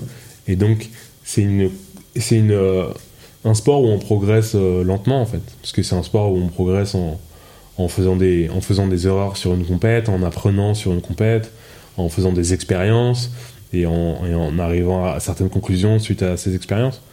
Euh, mais moi, ça fait, ça fait trois ans que, que je suis dans ce sport et je continue à apprendre et j'ai appris ce que j'étais capable de faire, ce que je pouvais demander à mon corps, ce que mon corps, ce que mon corps était capable de subir, que faire quand par exemple j'avais j'avais l'impression que ça y est, je pouvais pas euh, je pouvais pas lutter contre le sommeil. Et, euh, en fait, il y a, toujours des, des, façons de lutter contre le sommeil. Euh, quand, quand il fait nuit, que c'est la deuxième nuit sans dormir, commence à être vraiment fatigué. Le plus difficile, en vérité, c'est sur les routes asphaltées. Là, c'est très très très compliqué. Quand on est sur une route asphaltée, droite, que tout ce qu'il y a à faire, c'est pédaler, que c'est plat, euh, là, c'est extrêmement difficile de rester éveillé sur un- une course comme le Tour Divide ou sur l'Italie Divine, quand c'est dur, quand on- par exemple quand on doit rester concentré parce que euh, on est en train de faire une descente euh, de nuit euh, à, la, à la lumière de son phare, euh, que ça va vite, qu'il faut éviter les branches, qu'il faut éviter les cailloux, qu'il faut éviter les trous, c'est pas à ce moment-là qu'on va s'endormir. On est de toute façon, la- l'attention est tellement mobilisée qu'il y a absolument aucun risque de s'endormir sur le vélo. Euh, quand on est euh, en train de peiner pour euh, monter une côte à 6 ou 7% sur, sur une route non asphaltée, on est dans un effort qui est tel que, pareil, c'est pas à ce moment-là qu'on va s'endormir. Euh, ce, qui, ce, qui, ce que j'ai pu constater par exemple en, en Italie, c'est que voilà, quand on, on pousse son vélo euh, sur des, des côtes à 12% pierreuses, rocailleuses, euh, impossible de le rouler, euh, ça, ça tient éveillé, ça. Ça tient, peu importe le nombre d'heures passées sans sommeil, ce genre d'effort-là tient éveillé. Donc, par exemple, passer, faire, ce que j'ai fait là, 62 heures d'affilée sur une course route, je pense pas que j'y arriverais. Je pense que ce serait trop compliqué de quand il se passe rien, euh, quand on est juste en train de regarder la, ligne blanche sur l'asphalte, il n'y a rien de plus euh, soporifique que ça. Et, euh, et moi, là où j'ai le plus lutté, justement, pendant ce Tour Divide, c'était, même pas forcément euh, sur, euh, sur les, les, les premières nuits où j'ai pas dormi, c'était, euh, je me souviens, moi, le moment qui m'a marqué, c'était euh, quand j'étais en route vers euh, Pinedale, Wyoming, donc c'était probablement la, la cinquième nuit déjà, et j'étais sur une, une route asphaltée, droite, plate, et là, j'ai dû mobiliser toutes les techniques que je connaissais pour ne pas m'endormir. C'est-à-dire à un moment chanter, euh, mettre la musique un peu plus fort, euh, parce que je roule souvent avec de, de- de la musique dans mes écouteurs. Donc mettre la musique un peu plus fort, changer de, changer de chanson pour mettre des trucs qui bougent. euh, euh, Il y a aussi un truc qui marche bien, c'est c'est euh, de... on dit que les écrans empêchent de dormir, c'est assez vrai. Si on regarde son téléphone, si, si on, trouve... par miracle, on a un peu de réseau quelque part dans le Wyoming, on se dit, ah tiens, je vais, je vais me faire euh, trois minutes sur les réseaux sociaux, un peu de lumière bleue dans les yeux, ça va me réveiller. Il y a plein de, il y a plein, il y a plein de, techniques comme ça. euh. Moi, j'ai souvent des problèmes le, matin, vers 9-10 heures. Euh, c'est là souvent où je commence à, avoir des somnolences. Euh, c'est pas les plus compliqués. à partir du moment où il fait jour, c'est assez simple de combattre les somnolences. Euh, si par exemple il est 9-10 heures, ça m'est arrivé ça aussi quand j'étais vers. je finissais à Idaho et j'arrivais vers euh, Yellowstone, euh, Grand Teton, tout ça. Euh, donc là c'était asphalté et je commençais à avoir ces, ces somnolences. Et là en fait il suffit juste de sortir de. parce que ce rythme-là de, de, pédaler, c'est quelque chose qui est justement rythmé, donc très soporifique, c'est, quelque chose qui va endormir. Donc il faut se, sortir des, se sortir des prolongateurs et faire quelque chose d'autre. Que ce soit boire, euh, que ce soit manger, euh, hop, on prend une barre, euh, on, on prend un sneakers, on, on mange. ça va sortir de la routine du pédalage dans les, dans les prolongateurs et ça, ça va réveiller. Mm. Et ça, c'est les somnolences un peu simples de quand il fait jour. Moi, c'est généralement le matin. Le plus compliqué, c'est après quand il fait nuit. Euh, et là, ouais, là, il faut vraiment avoir ces techniques. Alors, je sais pas si mes techniques sont des techniques euh, universelles, mais en, En tout cas, elle fonctionne pour toi, c'est en l'essentiel. tout cas, elles fonctionnent pour moi. Euh, chanter, euh, mettre la musique un peu plus fort. Tu Chante- chantes quoi chante- Tu chantes quoi Oh, je chante quoi Euh, pff, je, je sais pas, je chante plein de trucs. Je, je connais plein de chansons. donc, je peux chanter du Brel comme je peux chanter du euh, du euh, du Smog ou euh, je- j'en sais rien. Je chante que je- ce qui me ce qui me vient euh, ce qui me vient à l'esprit. euh. L'important c'est que faut pas que ce soit une berceuse quoi. faut que ce soit un truc. Ouais. Pour ça, du Brel c'est bien parce qu'il aime bien gueuler quoi. Ouais, donc, ouais. euh, donc ça c'est assez efficace. Donc tu peux chanter à I Mais- Fly. Euh, ouais, par exemple, marche, ouais, je sais pas, je sais pas si j'ai la même voix que. Kelly, mais euh, mais euh, l'idée, l'idée c'est ça, c'est de de faire quelque chose. euh, Qui cache la routine en fait, qui Autre. rompt, qui rompt le- la répétition de ce que tu es en train de faire dans un, un Ouais. environnement monotone. Exactement, Ouais. exactement. Et, et là où ça devient compliqué, c'est que parfois on sait qu'il faut le faire. Parfois on est en train de s'endormir, on se dit ok là c'est le moment où je dois Ouais. prendre mon téléphone, euh, me mettre un morceau euh, bien bien violent, ou alors chanter. Et on sait ce qu'il faut faire à ce moment-là, mais en fait, la, la- le sommeil est tellement puissant que il décourage. Il est là et, moi ça m'arrive parfois d'être là et me dire ah ouais là il faudrait vraiment, euh, par exemple que je que je, fasse un truc tout con comme euh, prendre une barre de céréales euh, dans dans dans ma poche ou dans mon frame bag et, et, et manger ou alors ou alors boire un coup ou même m'arrêter deux minutes. Mais le sommeil peut avoir euh, cet effet là où tout a l'air d'être une tâche même le simple fait de changer de chanson a l'air d'être une tâche euh, complètement euh, hors de portée qui nécessite une énergie, une énergie telle qu'on n'arrivera jamais à la mobiliser. C'est- dans ces moments-là que ça peut être vraiment vraiment compliqué et c'est généralement dans ces moments-là là ça m'est arrivé ça m'est arrivé je pense le sixième euh, sixième sixième jour ou sixième nuit euh, sur le tour du Vade où là j'ai fait ma première sieste et je pense qu'il était 23 heures j'étais euh, vraiment euh, à bout et là je me, je me suis arrêté et je me suis allongé par terre et euh, j'ai même pas mis de réveil d'ailleurs mais, euh, mais je pense que j'ai dû dormir 8 ou 10 minutes. Et... Mais le sommeil, ouais, c'est. Déjà, c'est. Chacun est capable euh, ou non de s'en priver. Et, euh, après, il faut. euh, découvrir. En testant, en expérimentant. en, Italie, j'ai poussé le truc vraiment très très loin. Je me suis permis de le faire encore une fois parce que c'est des courses qui sont pas des courses sur route. Je répète que c'est pas des expériences qu'il faut faire quand il y a des voitures. Euh, se priver de sommeil et aller dans des, dans des états euh, de somnolence euh, quand on est sur une piste où on sait qu'on est seul, c'est une chose. Faire ça sur une course comme la transcontinentale, par exemple, non c'est très clairement quelque chose que je ferais pas quoi. Et ça m'est arrivé sur la Transin par exemple à un moment d'aller assez loin dans le dans la privation de sommeil et de me retrouver dans une situation où où j'avais l'impression de perdre les pédales, où j'étais là j'ai eu un la nuit venait tout juste de tomber dans le Missouri et je commençais à me sentir très fatigué. Et puis à un moment, j'étais en, train de, de monter une petite côte comme ça, tout doucement. Et, je me suis trouvé au milieu de la route et je me suis dit, mais attends, je suis où là? Qu'est-ce que je suis en train de faire?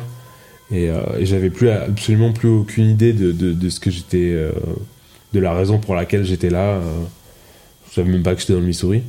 Et euh, ça m'a, ça a duré deux secondes, hein, vraiment deux secondes où, où j'avais euh, absolument aucune idée d'où j'étais, de ce que je faisais.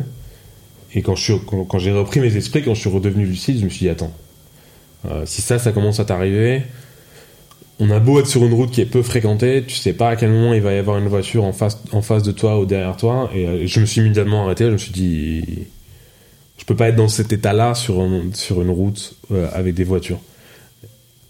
En, en- en Italie, j'ai poussé dans des, dans des, dans des états euh, encore plus, euh, pas avec le terme utilisé, mais je suis allé encore plus loin. Mais je me suis permis de le faire parce que je savais qu'à aucun moment je partageais la route avec une voiture. Et, et ça, je pense que c'est toujours le plus important, c'est de, de savoir ce qu'on fait, de garder la lucidité, de se dire il y a des choses qu'on peut tenter, il y a des choses- il y a des expériences qu'on peut faire, mais toujours en, en- en restant euh, en sécurité, en se disant euh, ouais, ça je le fais parce que je sais que le pire qui peut m'arriver, c'est de, de tomber alors que je suis en train de rouler à 15 ou 18 km/h.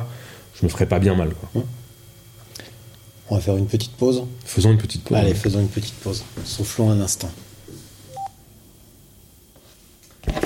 Donc, bah, en fait, là, on avait fait une pause et on était reparti à parler. euh, c'est juste pour replacer le contexte pour tout le monde euh, sur la notion d'autonomie et de euh, Soutien, ouais, de d'autonomie et de ouais. soutien. euh, bon, évidemment matériel et physique qui est interdit, mais surtout de soutien moral qui est encore un petit peu flou.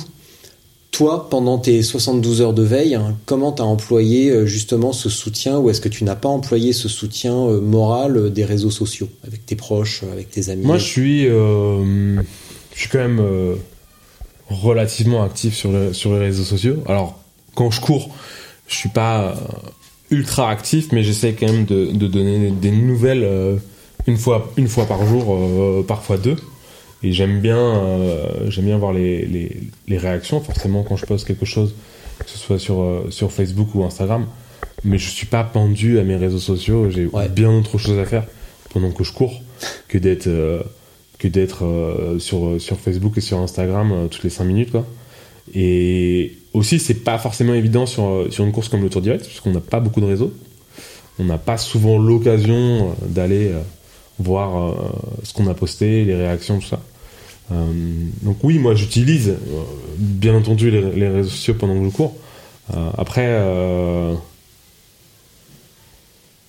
c'est un débat qui est, qui est intéressant et je pense que c'est un débat qui qui va dépendre vachement de la psychologie de de chaque coureur. Euh, Est-ce qu'on peut réellement trouver une motivation supplémentaire dans dans le soutien de, de ses proches? C'est une bonne question. Euh,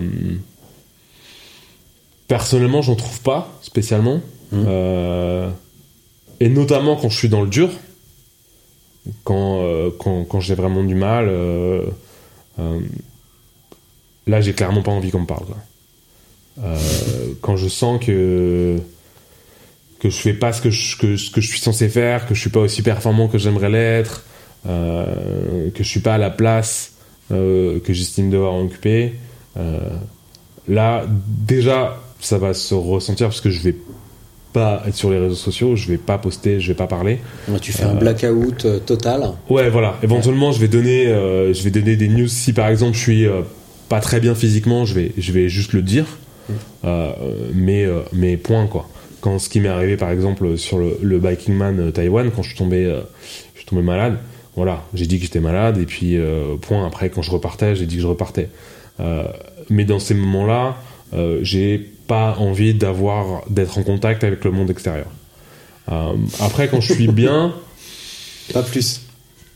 Quand je suis bien, voilà, les gens me disent ouais, ça va, t'es bien, tu, euh, tu roules fort, euh, continue, euh, ça fait plaisir, hein. Mm. mais je pense pas que ça fasse une différence. Pour toi. Pour moi, oui, Pour oui, toi, bien sûr. Bah oui. Je parle pour moi. Ouais. Je parle pour moi. Je pense pas que ça fasse une différence. C'est comme les gens qui te soutiennent sur le bord de la route. Ça fait plaisir. Ça fait bien sûr plaisir. Mais ça fait pas rouler plus vite. Mm. Je parle pour moi encore une fois. Je sais que je sais qu'il y a des d'autres d'autres coureurs quand ils se sentent soutenus par des gens sur le bord de la route, ça va les booster. euh, euh, Enfin, ça booste 5 minutes, quoi. oui, ça booste 5 minutes. Oui, ça booste plus, 5 euh, minutes. C'est pas une montée de col énorme. sur le Tour de France où tu as du monde tout le temps, tout le temps, et là, éventuellement, tu peux avoir un effet sur la longueur. Ouais, Mais si tu as une famille euh, de fermiers euh, dans le, au Mexique qui t'encourage, tu vas être content 5 minutes et pas plus, quoi. Ouais, c'est clair. Et tu reviens à ta déprime. le- le- la vérité, c'est que je pense que que ce soit dans un sens ou dans l'autre, je suis assez peu influençable. Ouais. Euh, ça va vraiment faire euh, peu de différence. euh, ce qui va faire une différence, c'est mon état, euh, mon état psychologique. Quoi. Et une fois qu'il est qu'il est fixé, euh, il va pas être euh, déraillé par, par par des soutiens ou une absence de soutien. Mais voilà, encore une fois, c'est- personnel. Ouais. Je pense que chacun réagit différemment. Je pense qu'il y a des gens pour lesquels c'est très important d'être d'être soutenu.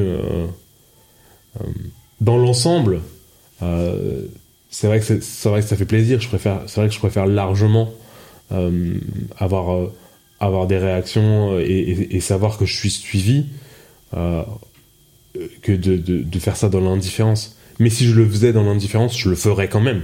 Hmm. Quoi Oui, tu le arrive. fais pas parce que tu, en- tu le Non, fais, non, non, tu le sûr, fais pas pour avoir des, des, non, des le bravos je- et des je je- t'aime. Non, absolument pas.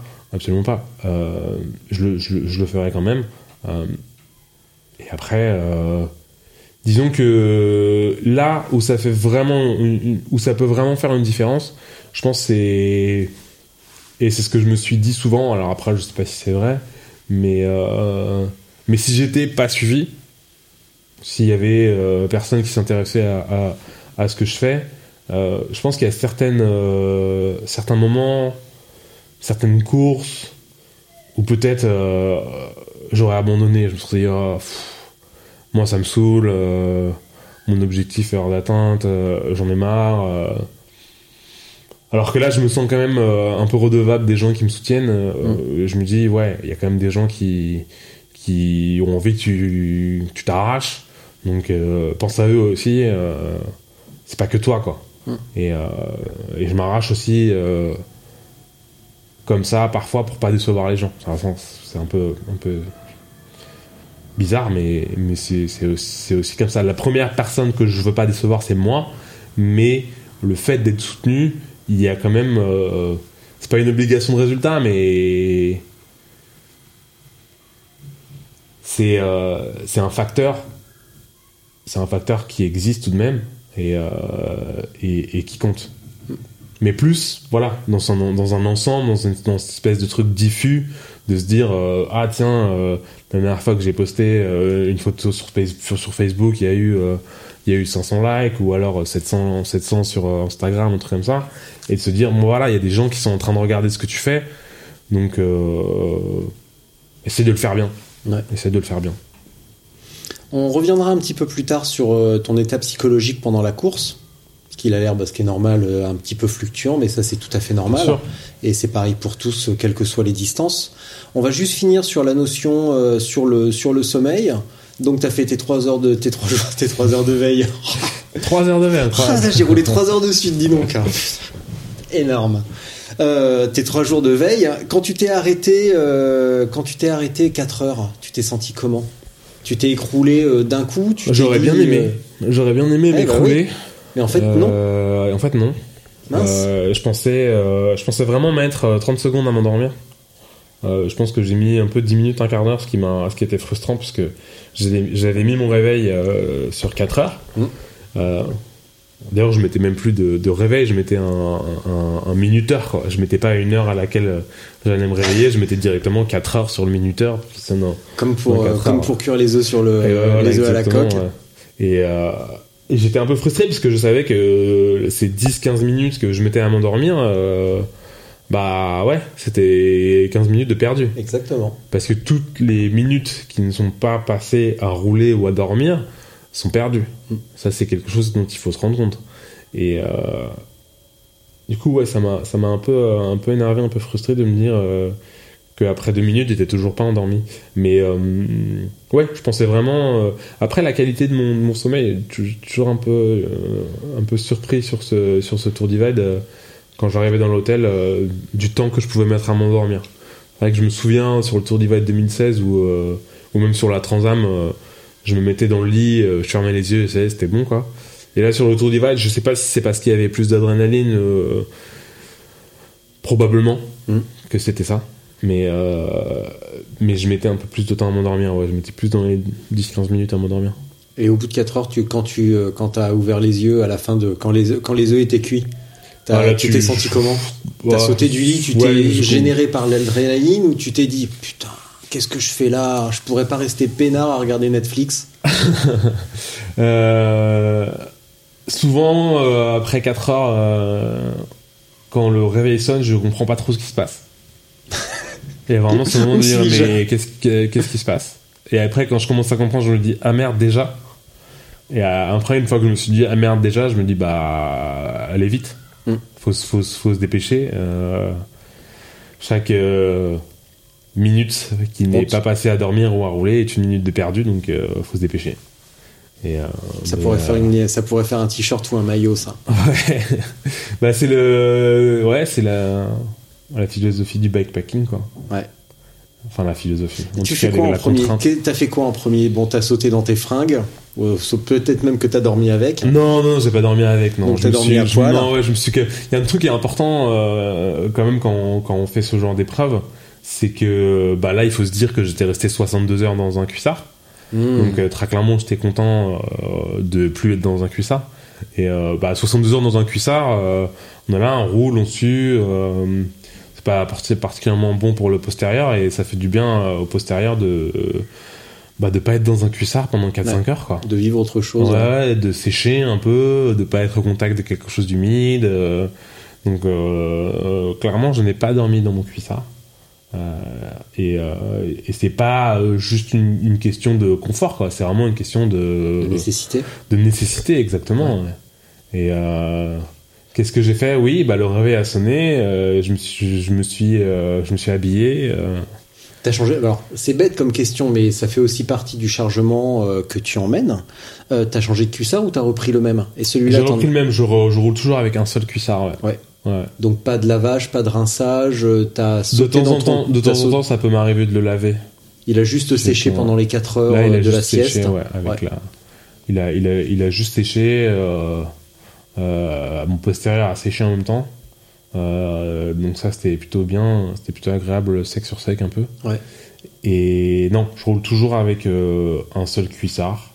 J'ai la chance de jamais avoir trop souffert de la selle. J'ai souffert, euh, bien sûr. On peut pas faire, euh, on peut pas faire euh, autant d'heures de, de selle sans avoir mal. Ouais. C'est juste impossible. Mais j'ai jamais. Il y, a, il y a par exemple des gens qui sont poussés à abandonner. Euh, parfois parce que voilà, euh, plaie, euh, saignement, infection. Il y a plein de choses qui peuvent se passer. hein. Oui. Et moi, j'utilise la même, le même modèle de sel depuis 5 ans, je pense. Euh, j'utilise la même marque de cuissard aussi. Euh, Qui sont qui sont Ouais, qui Bah, s'ils veulent que je dise, il va falloir me payer. Non, je rigole.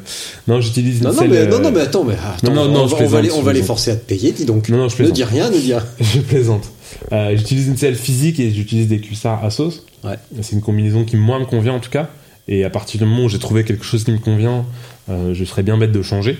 Ouais. Parce que c'est pas le genre de pari qu'il faut prendre, de se dire ah ouais ça c'est bien, mais peut-être que quelque chose d'autre serait mieux. Oui, peut-être que ce serait mieux, mais peut-être aussi que On ça va sait, être bien pire. on sait ce qu'on gagne, on sait pas, on sait, je sais plus dans l'ordre qu'il faut On la dire ce- on, on sait ce qu'on perd, on sait pas ce qu'on gagne. Et voilà, exactement. Et, euh, et donc, dans la mesure où moi, je me suis jamais retrouvé, par exemple, à devoir abandonner pour cause de problèmes de, de fessiers, euh, je me vois mal euh, changer, euh, changer mes habitudes et changer les, les marques et les modèles que j'apprécie euh, Ouais. pour, euh, on me dit, me- en me disant que peut-être euh, je trouverais mieux. Bon, il va falloir taper à leur porte alors. Ouais, ouais, pourquoi pas, ouais. Facile. Facile. Facile. Facile. Euh, Qu'est-ce qui te passe par la tête? Tu te dis, bon, vite, ok, mais ouais. est-ce que tu sautes sur ton téléphone pour regarder où en sont les autres? Non, Non? Non, je regarde, je, je regarde très peu le tracker pendant une course. Euh, Donc comme, t'attends juste de te faire doubler ou de voir un autre mec pour te dire il y en a un devant ou il y en a derrière, ils comme sont je à... comme je l'ai dit tout à l'heure, euh, quoi qu'il arrive, moi je donne mon max. Je donne mon max et euh, c'est tout ce que je peux faire et je sais qu'il va pas y avoir d'ajustement. Je sais que c'est regarder le tracker, c'est bien si on a une stratégie. Par exemple, on se dit ah ouais, ok, je regarde où est tel mec. S'il est euh, derrière, j'accélère. S'il est euh, devant, j'accélère aussi. Ou alors, euh, Mm. enfin non, plutôt s'il est derrière, je peux me permettre de ralentir un peu. S'il est devant, j'accélère pour le rattraper. S'il y a une gestion, moi je, je, je sais pas gérer ce genre d'effort, donc euh, quoi qu'il arrive, euh, j'étais au max et, et, et c'est pour ça que je regarde pas trop le tracker. Et après, il y a aussi un autre facteur qui fait que il va toujours y avoir des gens pour te dire où en sont les autres. Il va toujours y avoir quelqu'un sur euh, sur Messenger ou, euh, ou sur WhatsApp pour te dire euh, ah euh, machin est à tel endroit, euh, bidule et euh, c'est arrêté, tendeur, euh, Ouais. truc muche, c'est pas arrêté. donc tu as toujours une vague idée de ce qui se passe quoi. Et, et moi ce que j'aime pas, j'ai toujours un peu peur du tracker en fait. J'ai toujours un peu peur de le regarder. J'ai un peu un, un- un- un traumatisme comme ça en- avec les trackers, notamment sur la Transam. Euh, la Transam, j'étais euh, fin du Colorado, début du Kansas. Je regarde le tracker et je vois que je suis pas loin de Evan Dutch. Et, euh, et un peu plus loin, je pense peut-être une demi-journée plus tard, je regarde le tracker et il s'est envolé. Il, a, il est genre 100 km devant, quoi. Et, je pense que ça, ça m'a un peu marqué. Et j'ai toujours un peu peur quand je regarde le tracker de me rendre compte qu'il s'est passé un truc de dingue et que quelqu'un soit euh, était loin derrière et maintenant est euh, sur mes talons, soit était euh, pas loin devant et maintenant s'est envolé, quoi. et- ouais. Et du coup, c'est le, ça me fait toujours un, toujours un peu peur de regarder le tracker. ouais. Deuxième marque de t-shirt, The Transam Traumatism. Ouais. Euh, bah, justement, ça fait la bonne transition. Euh, comment tu gères tes différents états euh, psychologiques de confiance, de d'aisance ou au contraire de doute, de, de douleur? Euh, quand t'es, euh, Est-ce que tu as des moments d'euphorie? Est-ce que tu essayes de te contenir? Ou est-ce que tu, euh, tu lâches les watts dans ces moments-là? Comment tu gères les moments de doute? Ah, quand il y a de Ou les coups de- l'euphorie, les coups de moins bien comment, comment tu fais tout ça? quand il y a de l'euphorie, il faut en profiter. Quand, quand vraiment le- l'humeur est, euh, est au top. euh, Tu chantes Jacques Brel et c'est parti. ah ouais, je chante. alors pas forcément Jacques Brel, mais en tout cas, je chante, ça c'est sûr. Euh, et il faut, et ouais, il faut vraiment en profiter quand, quand tout va bien, euh, Mm. quand il fait beau, quand il n'y a aucune douleur nulle part, euh, quand il n'y a pas de fatigue. Parce que ça va pas durer. Ah oui, ça va pas durer, ça c'est sûr. Et, et- là, il faut, il faut vraiment en profiter. Après, les moments de doute, de doute, c'est toujours, c'est toujours compliqué. Sur, sur ce Tour Divide, comme j'ai été principalement premier pendant tout le temps, je n'ai pas beaucoup eu. Euh, j'ai eu forcément des moments euh, euh, difficiles. C'est une course qui reste très dure. Mais moi, les moments de doute, c'est plus. J'en ai eu un par exemple sur l'Italie Divide. Sur l'Italie Divide, le départ était donné à Naples. On avait beaucoup d'asphalte pour commencer. On s'est retrouvé à rouler en paquet. Il faisait très chaud. Je me suis retrouvé déshydraté assez rapidement. Après, euh, la- une fois l'asphalte quitté, euh, le, le- les- la piste est devenue assez, euh, assez difficile. On a eu une heure à porter les vélos avec un, un, un coureur de Chicago qui s'appelle Zino Molteni. Et c'est une- ça a été une première journée sur, sur l'Italie Divide qui a été vraiment éprouvante et pas, pas du tout plaisir. Mm.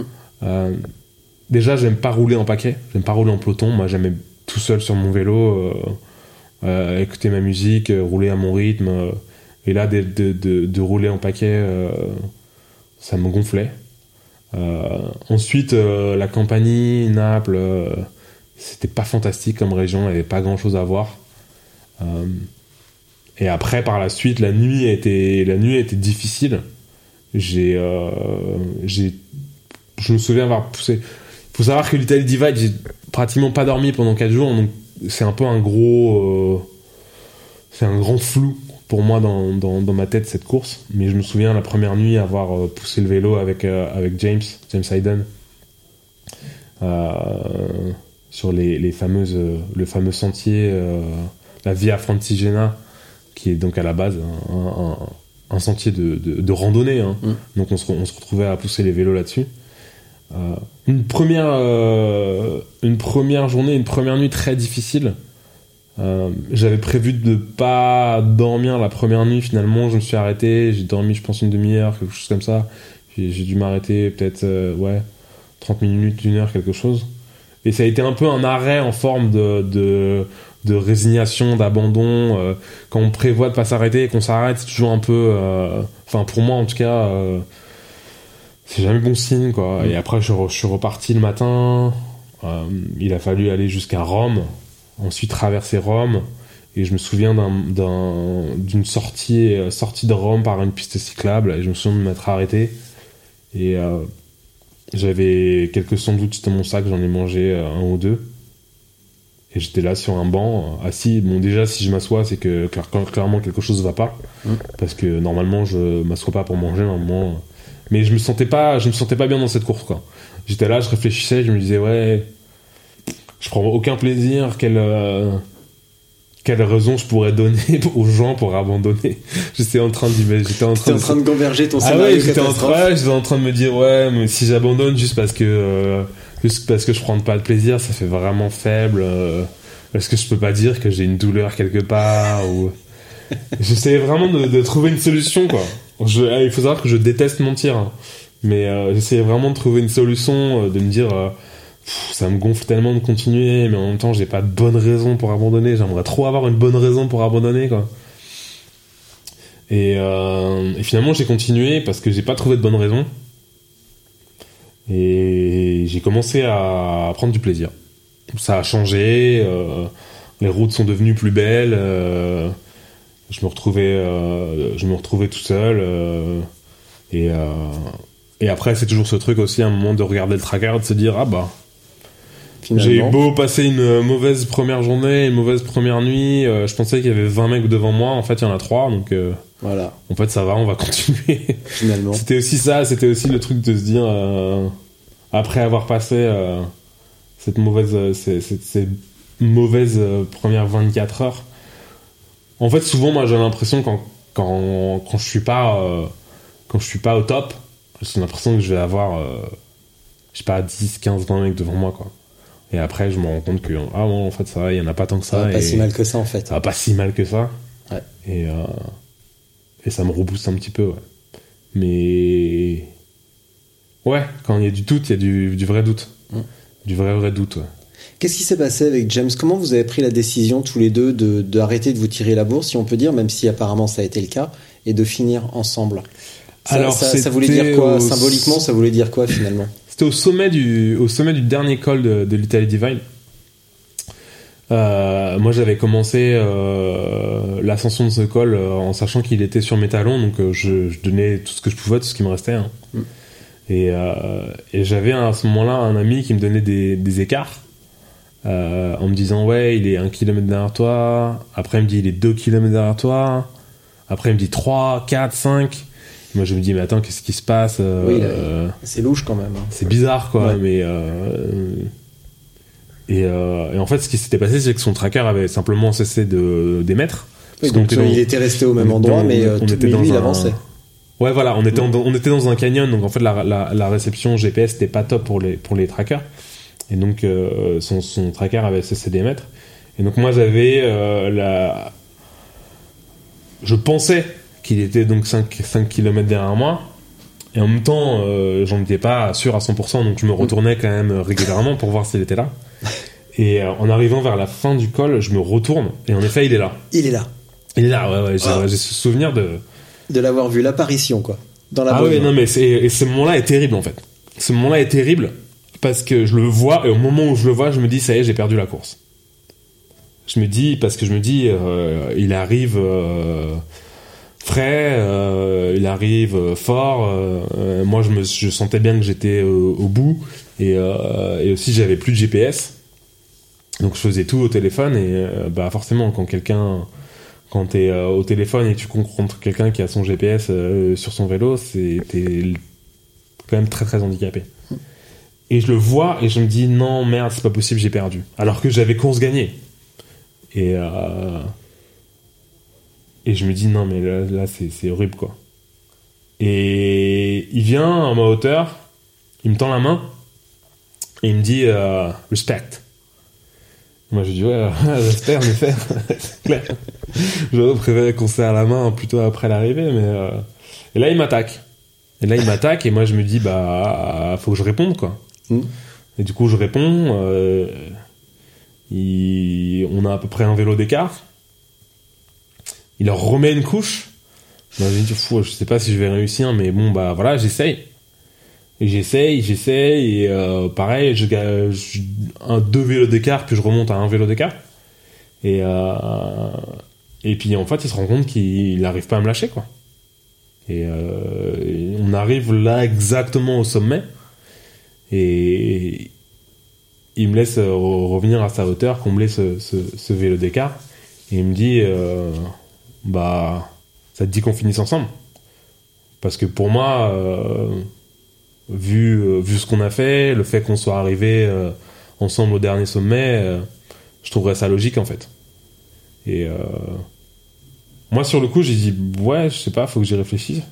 Parce que j'avais l'impression, euh, dans ma tête, pour moi, il était plus fort. Et, du coup, j'avais l'impression que c'était presque un peu de la charité, quoi. Et, euh, après, j'ai réfléchi, je me suis dit, euh, non, mais il, il doit pas penser qu'il est plus fort que moi, parce qu'il a pas réussi à me, à me larguer. Et, euh, et après aussi, on a commencé à voir que la descente, c'était c'était du, du gravel enneigé. Et, euh, et là, on s'est dit, euh, non, mais on va pas, on va pas faire la course là-dessus, quoi. Hein et du coup, c'était une double raison. C'était déjà que c'était, ça aurait été trop dangereux de faire, euh, de faire cette descente euh, et d'essayer de se s'attaquer sur du, du, du, du gravel avec des grosses plaques de neige.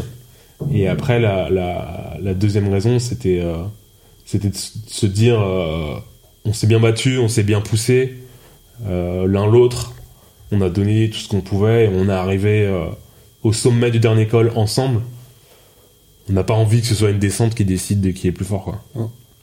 Et euh, on, Ah, voilà. on se retrouvera sur une autre course pour savoir qui est le plus fort, de toute façon.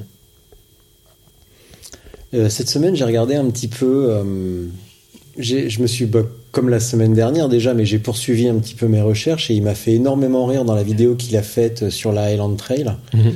Parce que déjà, quand on lit son récit, on apprend que euh, techniquement, il est pas très bon, qu'il a eu son VTT une semaine avant et que bah, c'est un petit peu l'aventure pour lui. Et effectivement, dans la vidéo, il raconte, bah, dans le texte, il raconte sa, la, la première traversée de rivière et on la voit dans la vidéo et c'est hyper marrant parce qu'on le voit partir euh, à fond dans la rivière et on, le, on voit le vélo faire un soleil et, euh, et ça se poursuit. Il y a plusieurs chutes comme ça dans la, dans la, dans la, dans, dans la vidéo. Euh, mais par contre, euh, on voit qu'il progresse tout au long de l'année.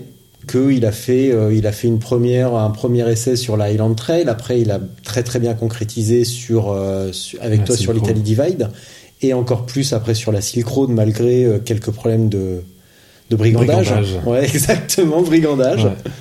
C'est pas, c'est pas commun comme mot. C'est pas hein. commun comme mot. Ouais, euh, ouais, mais il fallait oser le euh, sortir celui-là. Mais on n'empêche qu'il a quand même failli se faire, euh, se faire euh, houspiller par des malandrins. Ouais, Voilà. des bandits de grand chemin. Exactement. Et, euh, et ça, ça te laisse quoi comme sensation? Parce que euh, ben, il- donc c'est un ancien coureur élite euh, sur route, donc qui est pas passé pro. Et j'ai pas de, de données vraiment sur l'équivalence entre un élite en France et un élite euh, en Angleterre. Mais quand on voit le niveau des coureurs anglais sur le tour, on peut se dire qu'ils sont pas si mauvais que ça, et encore plus sur la piste. Donc ça doit quand même envoyer, euh, un petit peu. Euh, quand on voit ces résultats euh, après en bikepacking et la conversation qu'on avait tout à l'heure sur comment transposer un niveau physique à, du bikepacking, toi ça te laisse quelle impression et quelle marge de progression en fait? Parce que finalement, physiquement, vous avez un, niveau assez proche. Toi, tu as peut-être un avantage physique sur la gestion du sommeil. Et qu'est-ce que ça te donne comme perspective sur les courses, les, les épreuves à venir par rapport à James, même si on peut pas vraiment parler de, de rivalité. ça a aucun sens. En tout cas, à mon avis, ça a aucun sens. Non, on est plus déjà, je pense qu'on est plus euh, amis euh, qu'un rivaux, même si euh, l'un n'empêche pas l'autre. On pourrait parler de scène émulation. Ouais, ouais, ouais. Et, et, et James m'a dit qu'il comptait revenir sur, sur la Silk Road euh, Mountain Race l'année prochaine. Euh, il est tout à fait possible que moi j'y sois aussi. Donc euh, je lui ai dit, bah écoute, si tu veux y aller, vas-y, mais je vais te mettre, je vais te mettre une rousse. donc, euh, ce qui est évidemment pas du tout donné. Hein, c'était, c'était une plaisanterie, mais, euh, mais euh, en tout cas, si j'y vais et si là je vais tout faire pour lui en mettre une. hein. Je pense que c'est quelqu'un qui est, qui est, qui, est, euh, qui a en effet un- un- une pointe de vitesse euh, Mm. qui est assez impressionnante. Moi, je l'ai vu. euh, on n'avait pas les mêmes vélos sur euh, sur l'Italy Divide. J'avais un j'avais un VTT et lui, il avait plutôt un gravel. Mais euh, je l'ai vu vraiment facile sur euh, sur route. Oui. quand il se met dans le- quand il se met dans les dans les prolongateurs, euh, il dégage euh, vraiment une impression de facilité, même à 40 km/h. euh, Bah, surtout parce que non seulement il était coureur élite sur donc sur route, mais aussi il a eu d'excellents résultats en contre-la-montre. Mm. Donc là, on a fait quelques épisodes précédents sur la préparation physique et quand on parle de gainage justement et de posture sur le vélo, ça doit pas être le dernier pour avoir une superbe attitude sur un vélo. Non, ouais, c'est- vrai que moi, je l'ai trouvé vraiment facile sur, euh, sur les portions euh, qu'on a pu faire euh, en, en route sur l'Italie Divine. Euh, après, le, le, bikepacking, c'est particulier. Il y, a- toujours un moment où, quand deux personnes, deux coureurs, euh, se retrouvent à faire euh, la, la, la même somme d'efforts euh, sur euh, le même temps, ça se nivelle en fait. Il y, a un, moment où, même si, euh, même si par exemple, euh, si on, si on part euh, tous les deux, James et moi, bien reposés, frais, pour faire euh, 100 bandes sur route, il, va, il va probablement aller plus vite que moi. Le truc, c'est que une fois que on a fait 4, 5, 600 bornes en dormant une heure, deux heures, bah il y a un, un nivellement qui s'opère. Et euh, les plus rapides, euh, les moins rapides, euh, généralement se, se, se- se rejoignent. Et on a on a roulé en- ensemble un petit peu un petit peu sur l'Italie et il y avait pas enfin je parle du milieu de la course à ce moment-là il n'y en avait pas un qui était à ce moment-là plus fort que l'autre plus rapide que l'autre après c'est intéressant euh, la, préparation l'entraînement comment comment se présenter sur une course de bikepacking euh, je pense que pendant longtemps j'ai fait l'erreur d'arriver avec énormément de kilomètres dans les jambes première euh, course que je fais, c'est le Tour Divide. Et avant, j'avais fait euh, 20 000 km. J'ai arrivé en juin 2016. Sur les 4 premiers mois de l'année, j'avais fait 20 000 km. J'avais fait 6 000 km en Nouvelle-Zélande, euh, 3 000 en Australie, et après 10 000 en Asie du Sud. Euh, j'avais tourné à 200 km par, par, par jour en moyenne. Euh, euh, à la suite de quoi j'avais fait un mois de repos et en fait je suis arrivé sur le Tour Divine j'étais je pense que j'étais fatigué je pense que j'étais fatigué physiquement et mentalement Mhm. et Tiens donc. Ça c'est référence à tous les épisodes que j'ai fait avant sur Ouais. le sur la récupération et la fatigue psychologique en fait. la fatigue psychologique Ouais. je vais en parler et euh, j'ai fait pareil pour la Transam enfin pas exactement pareil mais je suis parti de moi encore en, en Asie du Sud-Est euh, j'ai fait en deux mois je sais plus exactement combien de kilomètres j'ai fait mais probablement aux alentours des euh, non, 60 jours aux alentours des 9000 je pense Euh, je suis arrivé sur, euh, sur, le, sur la Transam Euh, pareil fatigué mentalement. Ouais. et là euh, j'ai décidé de tout changer dans, ma, dans, dans mon approche dans ma préparation. Arriver avec moins de, moins de kilomètres dans les jambes mais une, préparation différente. Donc simplement être coursier. C'est-à-dire faire quoi? Peut-être 400 km par semaine mais en, inten- en intensité par contre c'est-à-dire que euh, coursier voilà on a on, on part, on a un temps donné pour faire une course, euh, euh, on s'arrête au feu, on repart. C'est, similaire à du fractionné en fait. Et, euh, et après arriver euh, sur le Tour Divide, moi l'idée c'était d'arriver en ayant faim, mais faim de de voyager en fait. Faim d'être sur la route, enfin tout seul, euh, faire des bornes, euh, faire ce que j'avais pas fait de, la, de, de, de toute l'année quoi. Créer de la frustration, donc. Exactement. Ouais, c'est-à-dire arriver déjà avec euh, ce, ce- physiquement cette préparation de, qui, qui s'apparente beaucoup à du fractionné d'être d'être coursier. Donc, euh, euh, je pense que j'avais une meilleure pointe de vitesse. Enfin non, je sais pas que je pense, mais j'avais clairement une meilleure pointe de vitesse en arrivant sur le Tour Divide cette année qu'en arrivant en 2016 ou en 2017. Ouais. Euh, parce que j'avais une préparation qui était complètement différente. La caisse, de toute façon, voilà, je l'ai maintenant, je le sais. Euh, faire 200, 300, 400, 500 bornes, je peux les faire. Ça, y a pas de problème. À, partir du moment où je fais, euh, où je fais mon, boulot de coursier, où, je, suis, où je reste en forme, si je dois partir faire 500 bornes, je sais que je peux les faire maintenant. Je, sais que je vais rester sur le vélo, je sais que je vais pas me blesser. Euh, c'est pas quelque c'est pas des certitudes que j'ai besoin d'acquérir que j'ai de nouveau besoin d'acquérir. Et je suis arrivé voilà, voilà vraiment en ayant faim d'être sur la route. Faim d'être sur la route faim de d'avaler les kilomètres. Et, euh, et, et ça a changé énormément de choses je pense. Je pense que cette euh, cette approche là cette de, de comme tu dis de, de créer cette frustration pour euh, ensuite arriver en ayant vraiment envie d'être là euh, mentalement, ça rend beaucoup plus fort. Et, euh, et, je pense que c'est, je pense que c'est une bien meilleure préparation que de partir en se disant ouais, ok, je vais faire 200 bandes par jour. C'est bien. Après, tu vas avoir la certitude que que tu vas que tu vas pouvoir tenir le rythme, que tu vas pas te blesser. Et encore, c'est même pas c'est même pas forcément une certitude parce que sur le sur le Tour Divide 2016, j'ai quand même beaucoup souffert malgré ma préparation. Mais euh, mais je pense que ouais, arriver, euh, arriver avec un bon foncier, arri- arriver avec une bonne pointe de vitesse et, et, et arriver surtout frais mentalement. C'est, c'est, ça, c'est très très important, je pense. Et si on regarde par exemple euh, la manière dont s'entraînait Mike, euh, lui il habitait au Pays de Galles et il se faisait, euh, il se faisait pas forcément des sorties à 300 bornes. hein. Ouais. Il se faisait des, des sorties courtes mais en intensité et ça lui, ça lui suffisait pour après ar- arriver euh, bien euh, sur ses courses. Euh, c'est exactement. Alors, c'est pas, pas exactement pareil, mais si on regarde le Strava de, de James, euh, on note sur sa phase de préparation, son gros bloc de préparation en mars, Mm. euh, on va dire deux, trois jours consécutifs avec du volume à allure modérée, Mm. donc entre 120 et 150 km, à pas à une allure euh, de marteau, hein, Mm. à 28 de moyenne, avec un dénivelé euh, correct, probablement entre 1000 et 1500, parce que autour de Londres et le sud de Londres, c'est pas non plus, euh, enfin, c'est pas l'Himalaya quoi, Mhm. parce qu'il habite là-bas donc.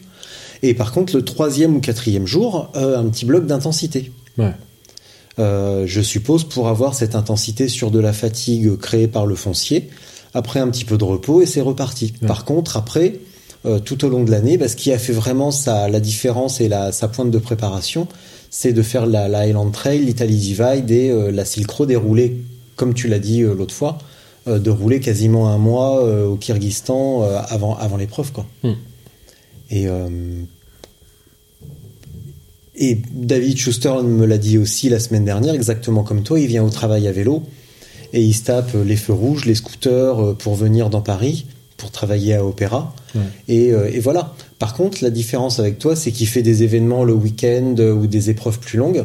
Et toi, tu fais quoi? Tu te contentes de ton- Ah, moi, généralement, je me repose le week-end. Ouais. Je bosse, Ouais. je bosse la semaine, le week-end, je me repose. Et après, euh, avant, euh, avant un événement, euh, par exemple, avant l'Italie Divide, euh, j'ai, pris mon, j'ai pris mon route et euh, je suis allé faire un 200 bornes, quoi. Ouais. Et euh, une fois que je fais mon 200 bornes, euh, si je vois, euh, si je vois la, la, la moyenne à laquelle je peux le faire, euh, je sais si je suis en forme ou non, quoi. Mm. Et euh, ouais, j'ai, pris, ouais.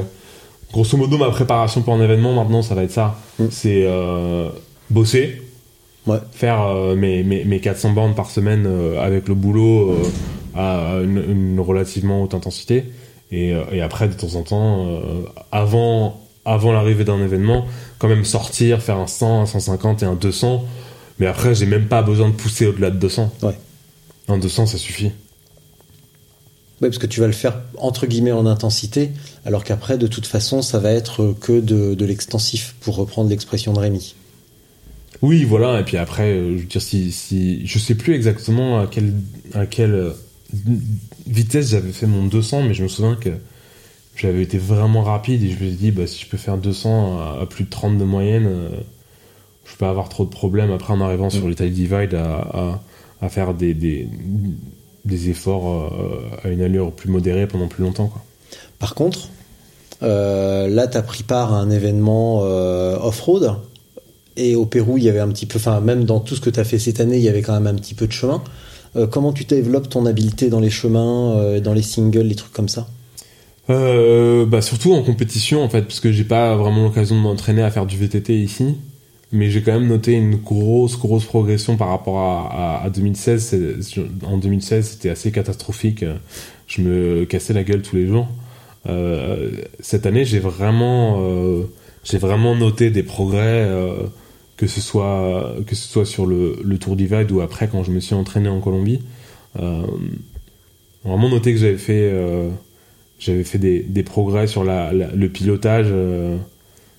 Je suis de toute façon pas spécialement manchot sur un bike puisque le, fait- le, le fait d'être coursier à vélo euh, il faut être agile euh, mais après voilà ça, ça a juste été le, le, le transfert de compétences le fait de euh, savoir appliquer ce que, je, ce, que, ce que je fais chaque jour en ville, de, de l'appliquer sur, sur les pistes. Après, je suis quelqu'un qui reste, je vais pas dire peureux, mais euh, très prudent en Mhm. descente.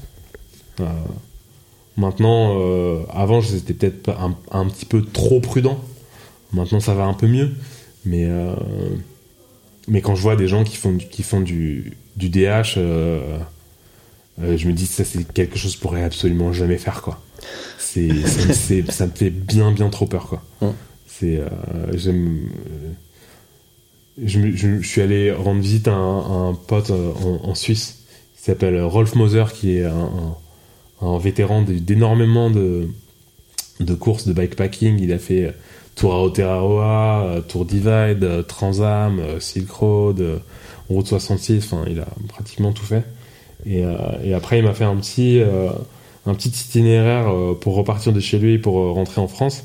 Il m'a fait passer par, euh, par la forêt euh, en Suisse et je me suis retrouvé euh, à faire du single track sur des, des, des descentes glissantes en forêt. Et j'étais là et je me disais, mais je, sais, je comprends pas comment les gens qui font de la, du downhill, de la, du DH, sont capables de prendre ces trucs-là à fond, quoi. Genre, moi, Ah, Déjà, ils ont, déjà, ils ont pas de sacoche. Ça oui, aide. oui, mais j'étais limite à pied, quoi. Moi, j'étais vraiment à 10 km heure. C'est, un truc qui me dépasse complètement, quoi. Ouais. Alors, euh, Bon, euh, sur la préparation, bah, je crois qu'on a fait le tour, hein, parce que visiblement, euh, c'est assez, euh, c'est assez simple.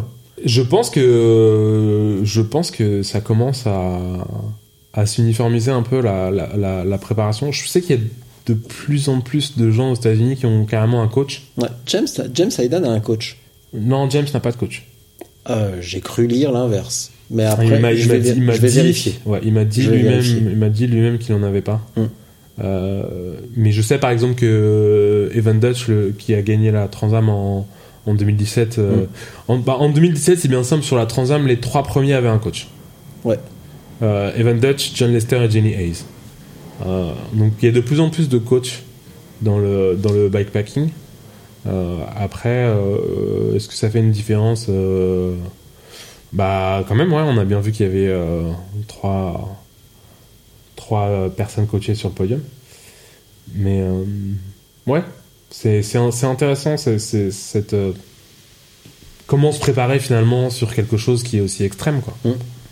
Euh, ouais, c'est c'est comme c'est comme pour le sommeil, faut faut tester, savoir ce qui fonctionne, savoir ce qui fonctionne pour soi, qui fonctionne pour soi euh, et pas forcément toujours ce qui fonctionne pour les autres, mais euh, moi en tout cas, je pense avoir trouvé quelque chose qui fonctionne bien. Je me suis, je me suis, je je me suis senti, euh, me suis senti bien sur tous les, toutes les courses que j'ai pu faire depuis que, que je me prépare comme ça. Donc, euh, en tout cas, je vais continuer.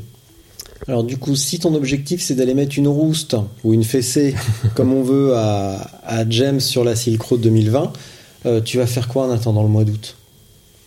Qu'est-ce que je vais faire en attendant le mois d'août Alors, Ouais. non. C'est pas exactement sûr que je, que je fasse la, la, la Silk Road. En tout cas, tu y penses. mon- bien sûr, j'y pense, oui. Mon, mon, calend- mon calendrier l'année prochaine pourrait ressembler à ça. Euh, Island Trail en mai, Tour Divide en juin, Mhm. et, euh, et Silk Road en août, c'est possible. Ouais. C'est pas encore défini, euh, mais c'est en tout cas euh, Island Trail, c'est une, course que j'ai suivie cette année parce que j'avais euh, plusieurs euh, plusieurs potes euh, qui la faisaient, que ce soit James Hayden ou Clément Stavicki, et en la suivant, je me suis dit mais c'est complètement dantesque ce truc, il faut absolument que je le fasse un jour. Tour Divide, bah, unfinished business, comme disent nos amis outre-Atlantique. Il faut que j'aille finir le boulot. Ouais. Et puis euh, Silk Road, euh, ouais, pareil, en fait. euh. Silk Road, c'est assez intéressant, c'est-à-dire que la première, la première édition, je l'ai suivi un peu et je me suis dit, euh, faut jamais de ma vie je ferai ça, quoi. C'est pas, c'est pas du tout le genre de truc qui m'attire. Et le fait d'avoir fait l'Italy Divide, je suis parti sur l'Italy Divide cette année, un peu à l'aveugle, en pensant que ça allait être les strade ban- les strade bianche, quoi. La Dolce Hein. Vita Ouais, voilà, des, des, des belles, euh, des belles routes euh, de, de, de, de gravier blanches, Des filles comme partout, on a en Toscane. euh, et, euh, et en fait, pas du tout. Il fallait pousser son vélo pendant des heures. C'était Oh, horrible. l'arnaque. Ouais, C'est plus arnaque. que c'est plus que c'était l'Italie. Merci. Jack Bianchi. Euh, et en fait, non, ouais, il fallait pousser son vélo pendant des heures, c'était très très dur. Euh, certainement pas aussi dur que, que, que Trail ou la, ou la Silk Road, mais. Ah, quoique, par exemple, il y a, il y a quelqu'un qui avait fait la, la Silk Road et, et qui a fait l'Italy Divide et qui a trouvé que l'Italy Divide était plus dur. Bon, après, ça reste, bien sûr, reste subjectif. Complètement. Mais euh, après avoir fait l'Italy Divide, ça m'a un peu ouvert les yeux. Je me suis dit, euh, bah en fait, ouais, je peux le faire. Je peux euh, pousser mon vélo et, et trouver un certain plaisir. Ouais. Et, euh, et du coup, ça, m'a, ça ouvre euh, tout un, tout un horizon, tout un champ des possibles dans la mesure où finalement, il n'y a pas tant de courses de bikepacking sur route que ça. Mm. Dans le nombre de courses de bikepacking sur route qui existent, il n'y en a pas beaucoup que j'ai envie de faire. Donc en fait, euh, euh, progresser et aller davantage euh, Sur le off-road. sur le off-road, c'est, c'est assez logique et je pense que c'est aussi une tendance qu'on observe beaucoup. Ouais. Si on regarde par exemple cette année sur la Highland Trail, justement, il y avait euh, en vétéran de la, de la TCR, il y avait euh, bah, donc James Hayden, il y avait euh, Ben Sturboat, le belge, il y avait Nelson Trees, il y avait. euh, il, a, il, a, il plusieurs, il y en avait plusieurs, mais. euh, bah, Clément, Stavi- Clément Stavicki, ouais, qui avait commencé aussi sur la TCR. Euh, je pense qu'il y a, il y a un, un, un transfert qui est en train de s'opérer entre, entre la, la route au profit, euh, au profit du, du off-road, au profit du, du gravel, du VTT. Donc les gens ont envie de moins partager la route avec les voitures, de se sentir plus en sécurité, euh, ce que je comprends euh, complètement. Et Bah, c'est vrai que quand on a goûté à la tranquillité de pouvoir rouler des heures sans croiser une voiture ou de temps en temps juste une intersection, mais de pas avoir à batailler pour sa survie et de se demander, de se poser plein de questions. Enfin, on s'en pose pas beaucoup. Mais, euh, mais quand on a goûté à ce plaisir euh, de se dire, bah tiens, ça fait euh, des heures que je roule, j'ai pas vu une bagnole et je me suis pas fait frôler, j'ai pas eu à me poser ces questions-là, c'est quand même drôlement agréable. Ouais, et j'en parlais avec euh, Jonas Deichmann, pour ceux qui le connaissent pas, c'est un Allemand qui est euh, Un Allemand à suivre. un Allemand à suivre, C'est ouais, génial qui, ce qu'il fait. qui euh, possède plusieurs records de traversée continentale. Euh, c'est notamment lui qui a établi le record de la traversée euh, eurasienne de, de euh, Faro au Portugal jusqu'à Vladivostok en Russie, Euh, et qui en ce moment même où on parle en train de tenter de battre le record Cape to Cape, donc du Cap Nord jusqu'à jusqu'à le Cap en Afrique du Sud. Il est arrivé à Moscou cette nuit. Ouais.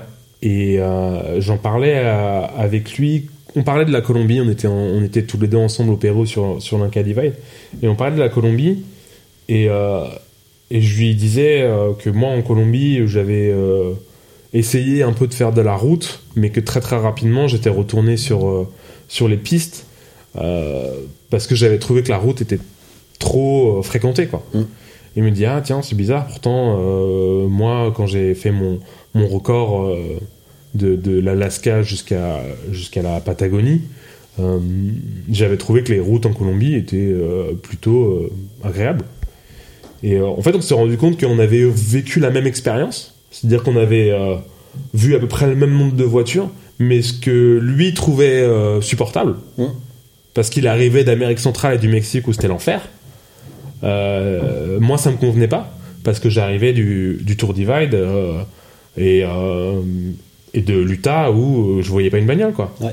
Et, et on avait une perception qui était complètement différente. Et en effet, moi en Colombie, j'ai essayé de faire un peu de route et je me suis dit non, mais en fait, je suis mi- mi- mille fois mieux sur leur, sur leur piste euh, complètement défoncée euh, qui monte à 4000 et euh, où je mets euh, 8 heures pour faire 100 km. Enfin, non, pas du tout en fait. J'ai mis ouais, 6 à 8 heures pour faire 100 km.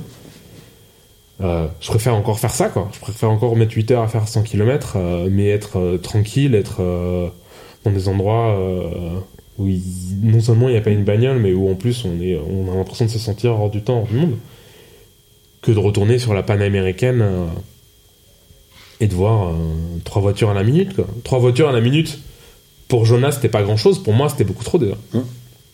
T'as vu la vidéo qu'il a postée il y a 2-3 jours quand il est euh, sur une nationale en Russie euh, sous des trompes d'eau avec les camions qu'il frôle? Ouais, il, est, il avait déjà pas du tout un bon souvenir de la Russie. Il m'a dit euh, sur mon record euh, eurasiatique, j'avais failli passer. Là, j'ai échangé quelques messages avec lui hier et il m'a dit c'est la dernière fois de ma vie que je mets les pieds en Russie. Euh, il s'est- tu sais qu'il s'est fait carrément toucher par le rétroviseur d'un d'un camion. euh, il est vraiment pas passé, passé loin. loin, quoi. ouais. Ouais, il est vraiment pas passé loin. Mm. Donc, euh, bon courage, Jonas. On te suit. Et bah, Oui, oui, à suivre. à suivre, ouais, suivez-le. Hein, Jonas Deichmann, euh, suivez-le sur, sur Instagram. euh, il est en ce moment ouais, en, train de, en train de faire route vers, vers l'Afrique du Sud pour, pour battre ses records. Euh, je reviens sur un sujet, enfin sur un truc dont je voulais te, parler. Quand tu as abandonné à- au Tour Divide, qu'est-ce qui t'est passé par la tête pour te dire, bah les mecs, moi je rentre pas à Paris. Quand je continue à rouler, je me casse. Ah, deux choses. La première, c'est euh, donc j'ai abandonné, je me suis retrouvé dans cet endroit qui s'appelle euh, Brush Mountain Lodge. Et euh, la première fois que je suis arrivé à Brush Mountain Lodge, c'était sur euh, la Great Divide en 2014. Euh, J'avais euh, pris euh, un mois de congé pour pouvoir faire les 4500 km de la Great Divide. Donc j'avais pas beaucoup de temps à perdre. Mm. Et, et la veille d'arriver à Brush Mountain Lodge, j'étais dans une ville qui s'appelle Rawlins dans le Wyoming. Et malheureusement, en fait, j'avais passé mon premier jour de repos là-bas, dans une ville qui est absolument terrible. Enfin, c'est vraiment un, trou à rats. Euh, et, euh, mais il se trouve que j'avais des, des, choses à faire, euh, j'avais des, problèmes mécaniques à régler, j'avais des, des choses à envoyer depuis le bureau de poste de Rollins. En plus, il avait plu, j'avais hésité à prendre la route sous la pluie et. Et, et je suis arrivé à Brush Mountain Lodge et j'ai trouvé cet endroit absolument incroyable. J'avais qu'une envie, c'était d'y rester, mais j'avais pas le temps d'y rester. Et je m'étais dit, ah, c'est vraiment, c'est vraiment rageant. euh, J'espère que je pourrai revenir et, y passer plus de temps. Ensuite, 2016, je, re- je reviens à Brush Mountain Lodge, mais je suis en plein Tour Divide. Euh, donc je passe euh, simplement la nuit là-bas, petit déjeuner, et puis boum, je repars. 2019, je passe euh, 12 minutes là-bas. Juste euh, le temps de dire bonjour, euh, boire euh, un chocolat et, dire au revoir. et du coup, quand je me retrouve là-bas, je me dis, bah c'est ma chance quoi. J'adore cet endroit, j'ai rien de spécial à faire, je peux rester autant de temps que je veux. Et, Et c'est euh, un endroit magique, vraiment. euh, je me suis retrouvé. euh, la, Kirsten, la, la, la, femme qui s'occupe de, de le tenir pendant l'été, appelle, euh, appelle ça le vortex. Parce que les gens euh, sont euh, happés, attirés et ont toujours beaucoup de mal à partir. On peut les suivre hein, sur Instagram. Ils On ont peut- un on compte. peut suivre, ils ont un compte. ouais. euh, ils ont Ouais. un compte super drôle. Et donc moi je me suis retrouvé dans ce vortex et euh, bah déjà j'avais pas mal besoin de repos quand même parce que je venais de me taper euh, une moitié de Tour Divide en 7 jours. Et puis c'était assez euh, drôle d'être là et, et de voir passer bah, tous les gens qui étaient encore en course avec euh, certaines personnes qui étaient là et qui me reconnaissaient et qui me disaient ah mais attends t'es Sofiane et tout euh, incroyable ce que t'as fait. Et puis d'autres personnes qui avaient absolument aucune idée de qui j'étais. Et des personnes un peu entre les deux qui se rendaient compte après euh, une ou deux heures à, à se passer à parler avec moi. Et le mieux c'était à un moment il y a, y a- y a Josh Cato qui est venu aussi et donc on était là, on était en train de discuter avec euh, avec euh, Josh euh, sur le sur le Porsche à Brush Mountain et là il y a un, coureur qui s'est présenté, qui a posé son vélo, qui s'est assis avec nous, qui a commencé à discuter. Et je pense que cela a bien pris une heure pour se dire mais attends, toi t'es Josh et toi t'es Sofiane, c'est ça? Et à partir de ce moment-là, c'est assez marrant après de voir la la, la manière dont les gens euh, ré- réagissent et dont après ils ajustent. C'est-à-dire que pendant euh, une heure, il était là pour lui, il discutait avec des gens comme ça. Et puis après, il a voulu prendre une photo avec nous. C'était, assez drôle. Et donc voilà, je suis resté euh, deux semaines à, à Brush Mountain jusqu'au moment où je me suis dit, bon bah, je me suis bien reposé. Maintenant, il est temps de. Et pourquoi ne pas rentrer en France? Bah moi, j'étais pas parti du tout cette année. J'étais juste parti en Italie, mais bon, c'est l'Italie quoi, c'est pas très Ouais, dépaysant. c'est- pas le bout du monde. C'est pas loin. C'est pas loin, c'est pas très dépaysant. Ouais, j'avais fait après un petit tour en, en Autriche et en Suisse. Mais euh, voilà, ça reste l'Europe, quoi. Et euh, c'était pas long. Et j'aime bien voyager quand même. J'aime bien de temps en temps, euh, voilà, partir, faire un long, un long trip. J'étais dans le Colorado. J'avais envie d'aller voir un peu ce qui se passait en Utah, parce que l'Utah c'est assez incroyable comme endroit. C'est très très beau. Et j'avais envie de, j'avais envie de voir ça, quoi. Donc euh, je suis parti, euh, je suis parti, j'ai j'ai, je suis allé jusque dans le sud du Colorado, euh, j'ai franchi la frontière avec l'Utah, j'ai vu bah, une bonne partie des, des, des paysages les plus spectaculaires qu'on peut, qu'on peut voir en Utah, donc notamment qui s'appelle Valley of the Gods, qui est absolument incroyable et qui en plus est génial parce que c'est une route, une route euh, de gravier avec euh, pratiquement pas une voiture et ça fait une boucle comme ça. Et euh, et après j'étais en Arizona. C'est un peu moins spectaculaire que l'Utah, mais il y a quand même des, coins plutôt cool. Et je me suis retrouvé à finir à Phoenix. Et là, je me cherchais un peu un nouveau défi, quoi. C'était euh, c'était l'été à Paris, donc c'est pas forcément le moment où c'est le moment où euh, c'est idéal de rentrer pour le boulot parce qu'il n'y en a pas beaucoup. Ouais. Et euh, et là j'ai pensé à j'ai pensé à l'Inca Divide. Je me suis dit tiens c'est vrai que l'Inca Divide depuis la première édition ça me faisait un peu rêver. Je disais ouais c'est quand même assez incroyable, c'est vraiment épique. euh, un- monter à comme ça euh, près de 5000 mètres. euh. Et là je me suis dit bon c'est probablement le moment ou jamais quoi. Parce que partir pour aller à Trujillo au Pérou depuis Paris, euh, c'est une mission quand même. Ouais. C'est vraiment une mission. Ah, bon, en plus partir comme ça pour une course relativement courte entre guillemets, les billets d'avion sont chers, voire très chers. Euh, et je me suis dit c'est vrai que là bon bah je peux, euh, je suis pas loin du continent. Enfin je suis même sur le continent. Euh, je peux prendre depuis Phoenix un avion pour la Colombie et me faire un petit entraînement en Colombie et après partir pour le Pérou et, et faire l'Inca Divide. Et j'ai appelé Axel Carion, l'organisateur de la, course. Je lui ai dit Je sais que les inscriptions sont fermées depuis longtemps, mais moi ça me botterait bien de la faire. Et il m'a dit Bah écoute, si tu veux la faire, pas de problème. Viens et, euh, Voilà. Tu peux t'inscrire, il n'y a pas de souci. J'ouvre un- j'ouvre une inscription pour toi et, euh, et tu viens. Et donc, euh, j'ai réservé un billet pour Cartagena en Colombie. Et je me suis fait un petit entraînement, enfin, en altitude là-bas, avec des cols à, des cols à 4000, euh, deux, cols à, deux cols à plus de 4000 mètres. Euh, et pas mal, de, pas mal de nuits passées à- aux alentours de 2008-3000 mètres. Et c'est comme ça que j'ai pu arriver sur l'Inca Divide euh, prêt. Mm. Prêt pour. euh, Faire du globule, comme on dit. Ouais, prêt pour, euh, prêt pour l'altitude. Et c'est vrai que je- j'en ai pas. J'ai trouvé que j'en ai pas trop trop souffert. J'étais vraiment plutôt bien au Pérou. Bah, si tu t'es préparé avant, justement, en altitude, il n'y a aucune raison euh, que, que ça se passe mal après. Ouais, bien sûr. euh, mais, euh, Et c'est peut-être une des raisons pour lesquelles aussi tu as été capable de rivaliser avec Rodney Sonko.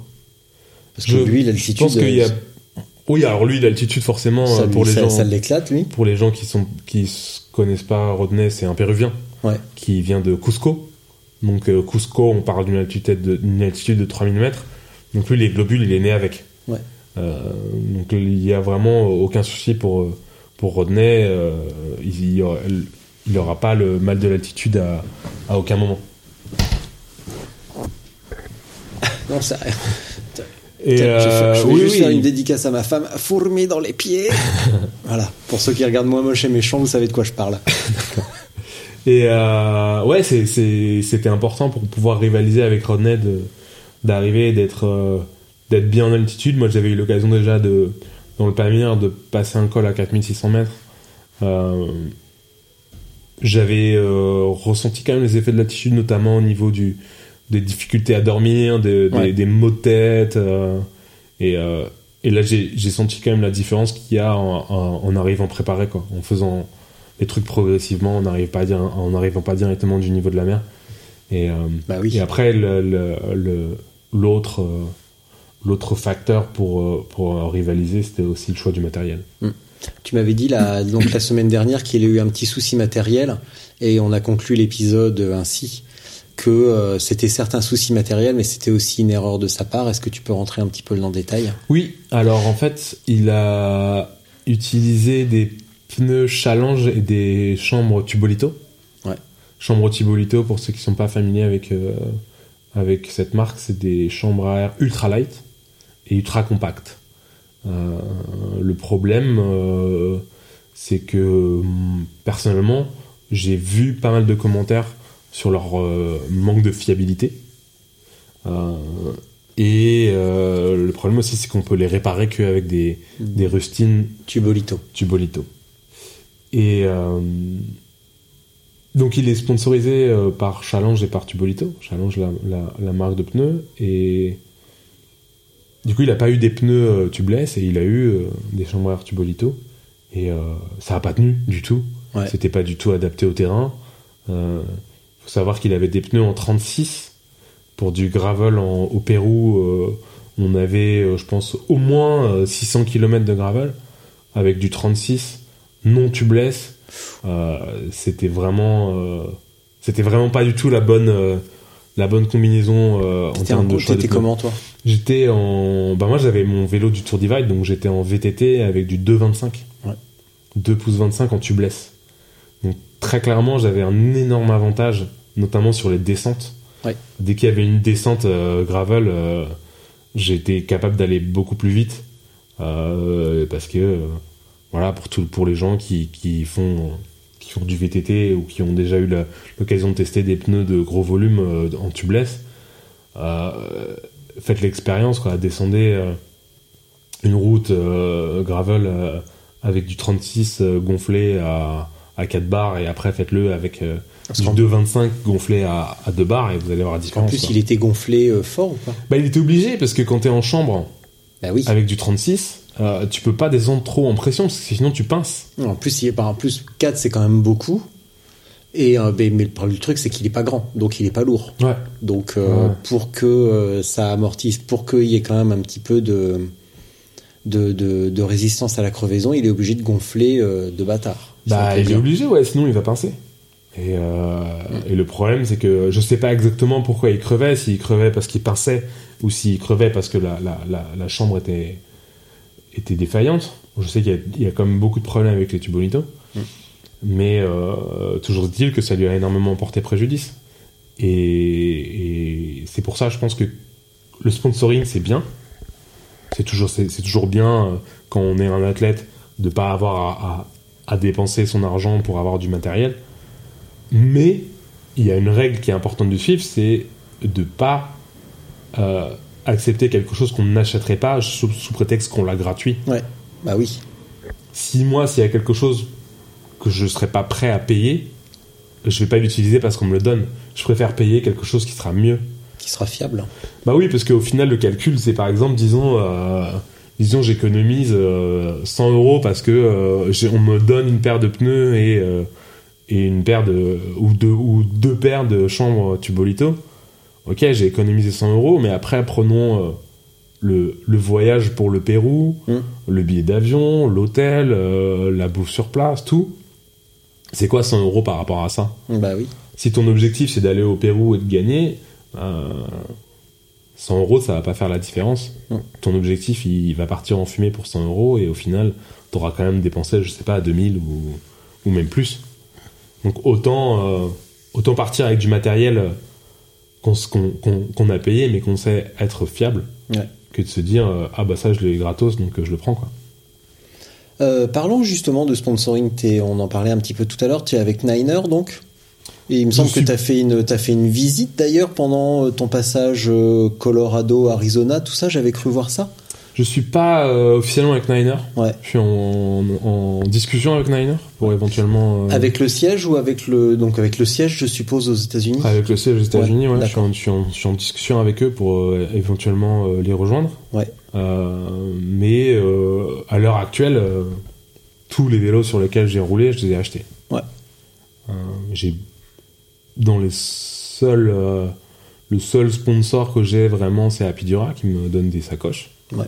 Mais sinon, après, euh, tout le reste, euh, ça sort de ma poche. Donc Niner, on en parlait tout à l'heure, cadre carbone. Carbone, Tu préfères ouais. le carbone? Je préfère le carbone. ouais. Pourquoi?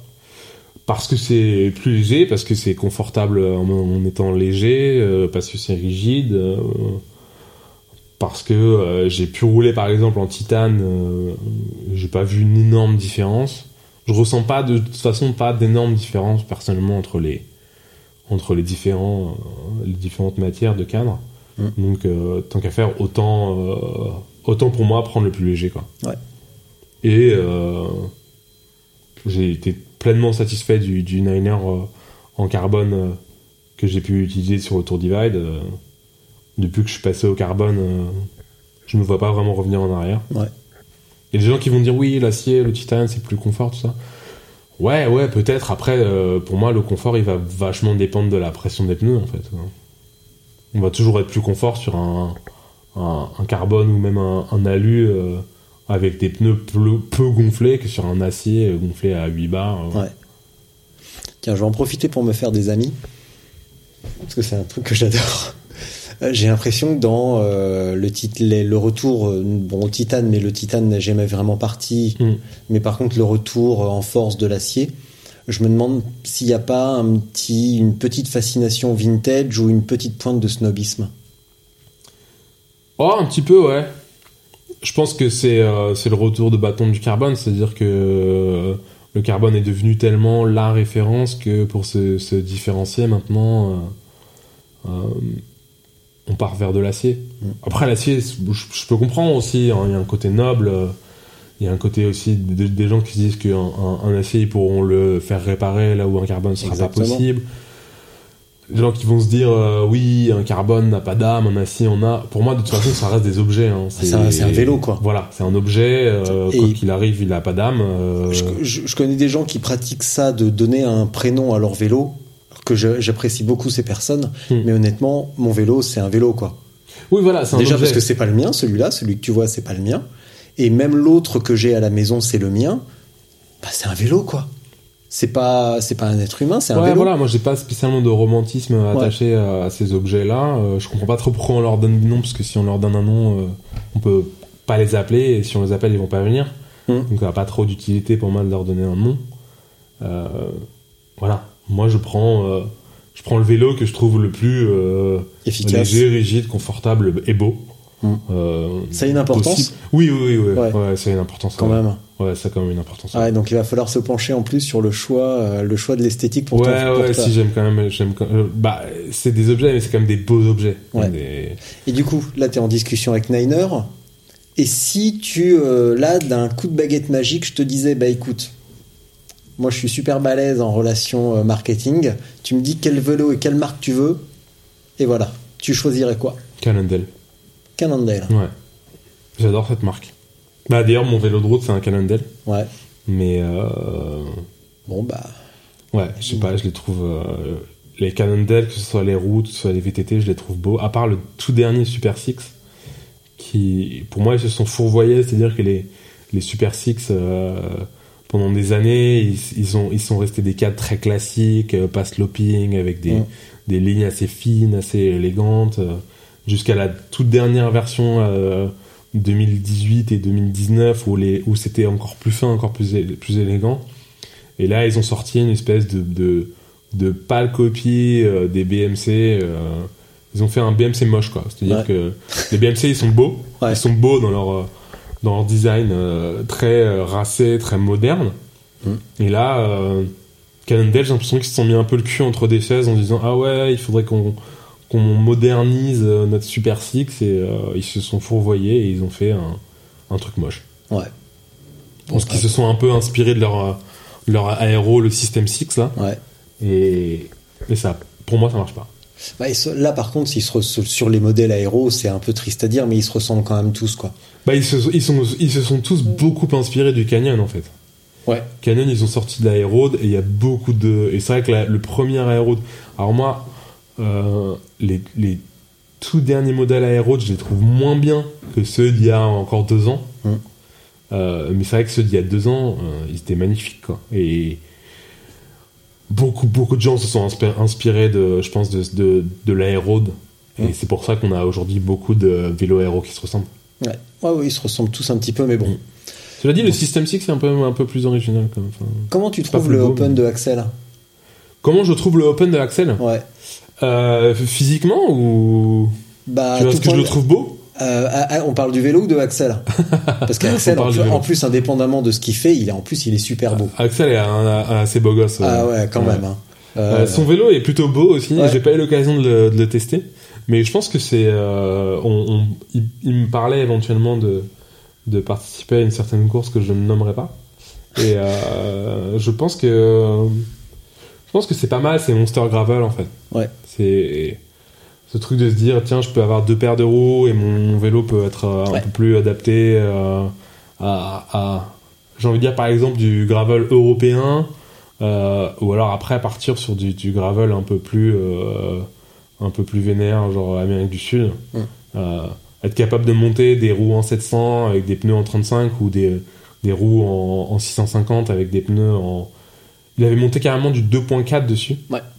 Euh, ouais c'est- bien d'avoir un truc qui est un peu versatile comme ça Exactement, ce que j'allais euh, dire. pour ou même pour, pour même pas forcément pour faire des courses hein, mais pour faire pour faire du, du cyclotourisme c'est des c'est des options euh, qui sont vraiment les bienvenues enfin après c'est Bah, c'est bien d'avoir les options, en tout cas, justement, de, de se dire on a un vélo et on change les roues pour euh, différents terrains et différents euh, bah, typologies de terrain Mm. ou différents usages. C'est quand même assez, c'est quand même assez cool en fait. Et bah, justement, revenons à la Highland Trail. Déjà, l'in- l'inscription c'est libre ou il y a, y a pas une histoire de entre guillemets de CV à envoyer et de petite histoire de CV. prou- prouver un petit peu qu'on est habi- qu'on a une certaine habileté off-road. il y a une histoire de CV c'est Ouais. pas euh, c'est pas on donne euh, 100 ou 200 balles et on est inscrit c'est gratuit Ouais. mais il faut envoyer un CV et dire ouais, voilà voilà moi ce que j'ai fait euh, voilà pourquoi je veux le faire euh. et la petite histoire James avait contacté l'organisateur de la course Ouais. avant l'Italy Divide il avait dit ouais voilà j'aimerais bien éventuellement faire la Highland Trail et, et l'organisateur il avait dit bah non t'as jamais fait de VTT euh, t'as même pas de VTT euh, tu peux pas faire la Highland Trail quoi et après il a regardé euh, ce qu'a fait James sur l'Italy Divide il l'a recontacté et il lui a dit bon ok maintenant tu peux la faire Ouais. mais il te faut un VTT par contre Mm. Donc, on a beau s'appeler James Hayden, Mm. c'est pas parce qu'on décide qu'on va la faire que que l'organisateur est d'accord. Eh ben ouais, l'organisateur, euh, Moi, je me suis renseigné un petit peu plus en détail. Et euh, ben, je pense que ça signe le, ça signe le glas de ma participation 2020 parce que, euh, parce que voilà. Ouais. Bah moi, je j'ai pas encore envoyé mon CV. Je vais euh, je vais l'envoyer. J'espère qu'il va être accepté. Ouais. D'où ma réflexion sur, par exemple, le Open de Axel. Est-ce qu'on pourrait pas envisager, c'est ce qu'a a fait Rémi cette année sur la Highland Trail, Mhm. prendre le départ avec certains gravel, mais avec des pneus bien bien larges. Bon, ça lui a pas porté chance malheureusement parce qu'il s'est fait, il a, il a, il a, il a souffert aussi. Mais est-ce que c'est obligatoirement VTT ou est-ce qu'on peut pas prendre un Monster Cross justement? Alors moi, je connais pas euh, connais pas le particulièrement terrain non le, plus le- suffisamment. le terrain de, de la Highland Trail, mais je pense que pour certaines courses, par exemple, euh, pour le Tour Divide avec un Monster Cross, euh, ça passerait sans problème quoi. Le, le facteur largeur du pneu est quand même un facteur qui est très très important. Mm. Euh, moi, je l'ai je l'ai ressenti en faisant euh, le Tour Divide en- avec des, des pneus de 40 et en le faisant avec des pneus de 2 pouces 25. Euh, c'est la, la, la différence, elle est juste énorme, quoi. Mm. Et pour moi, c'est un peu avec aussi le cintre. Je pense qu'un centre, euh, enfin personnellement en tout cas, je pense qu'un centre droit, ça offre quand même beaucoup plus de contrôle. Euh, cela dit, le contrôle, on n'en a pas non plus énormément besoin sur le Tour Divide. Il n'y a pas beaucoup de passages très techniques, mais euh, mais ouais, un, un- un- je pense qu'avec un Monster Gravel, on peut faire énormément, énormément de choses, quoi. Ouais. Et par exemple, pour faire euh, pour faire l'Inca Divide, ce serait euh, ce serait juste le vélo parfait. Ce serait vraiment le, le vélo parfait.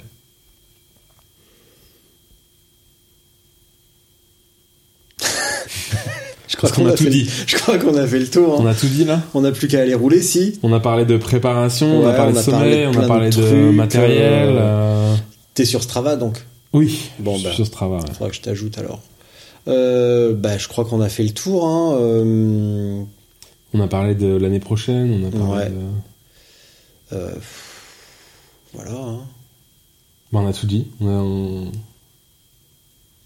Je note quand même a dans ta dit. bibliothèque que tu as un dictionnaire du rock et sur euh, l'étagère une photo de The Smiths.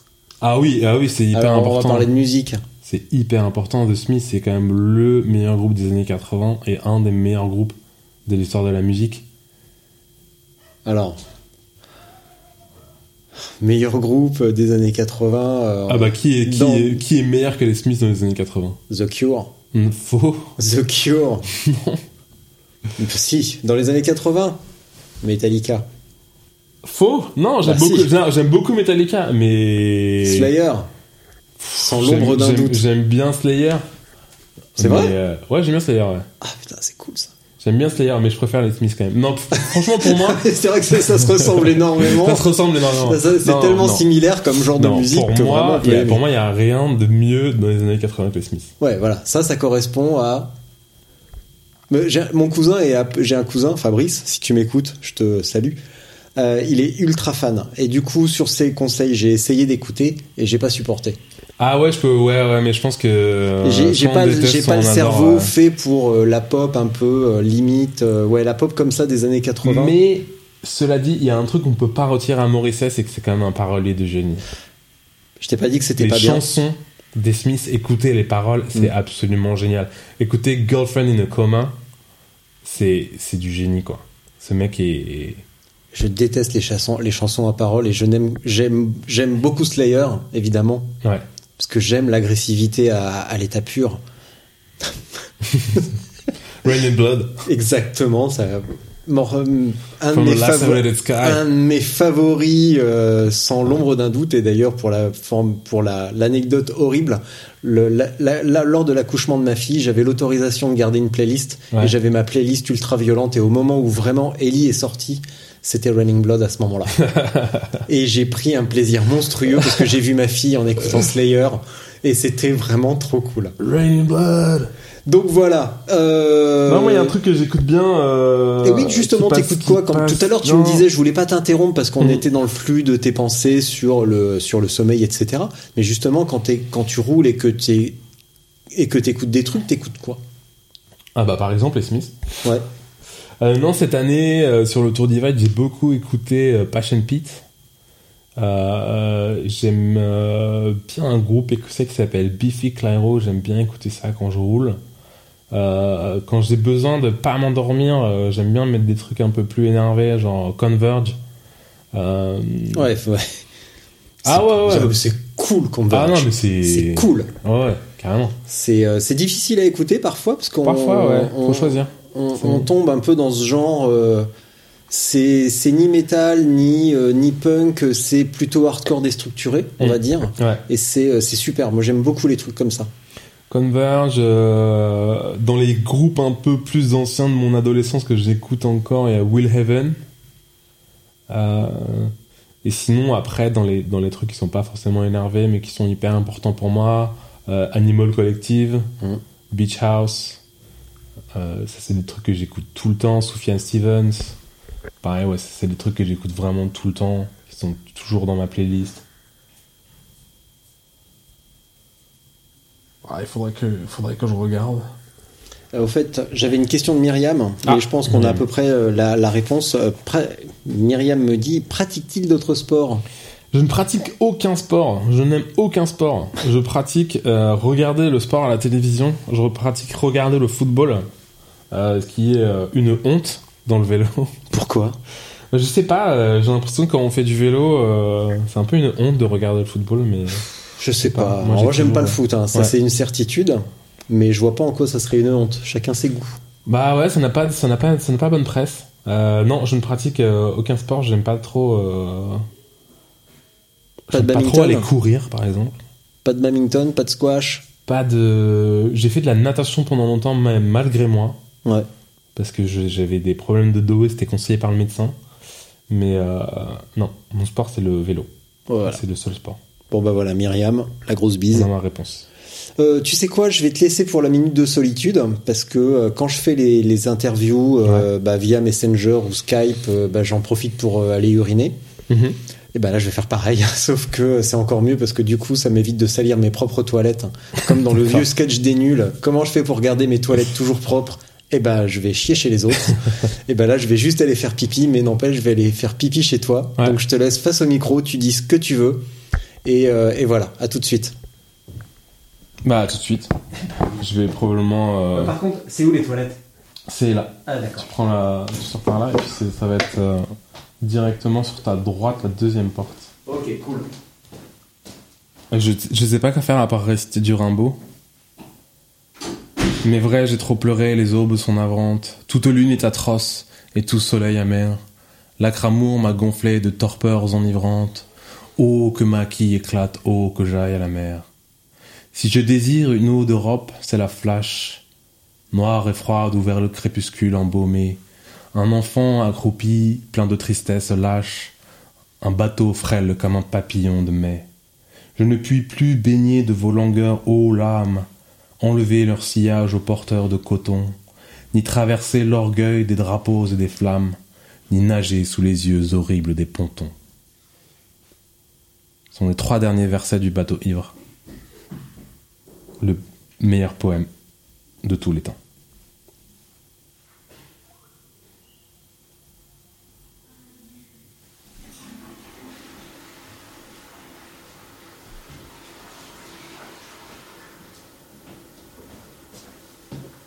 Bonjour. Voilà, j'ai fini. Eh ben c'est très bien.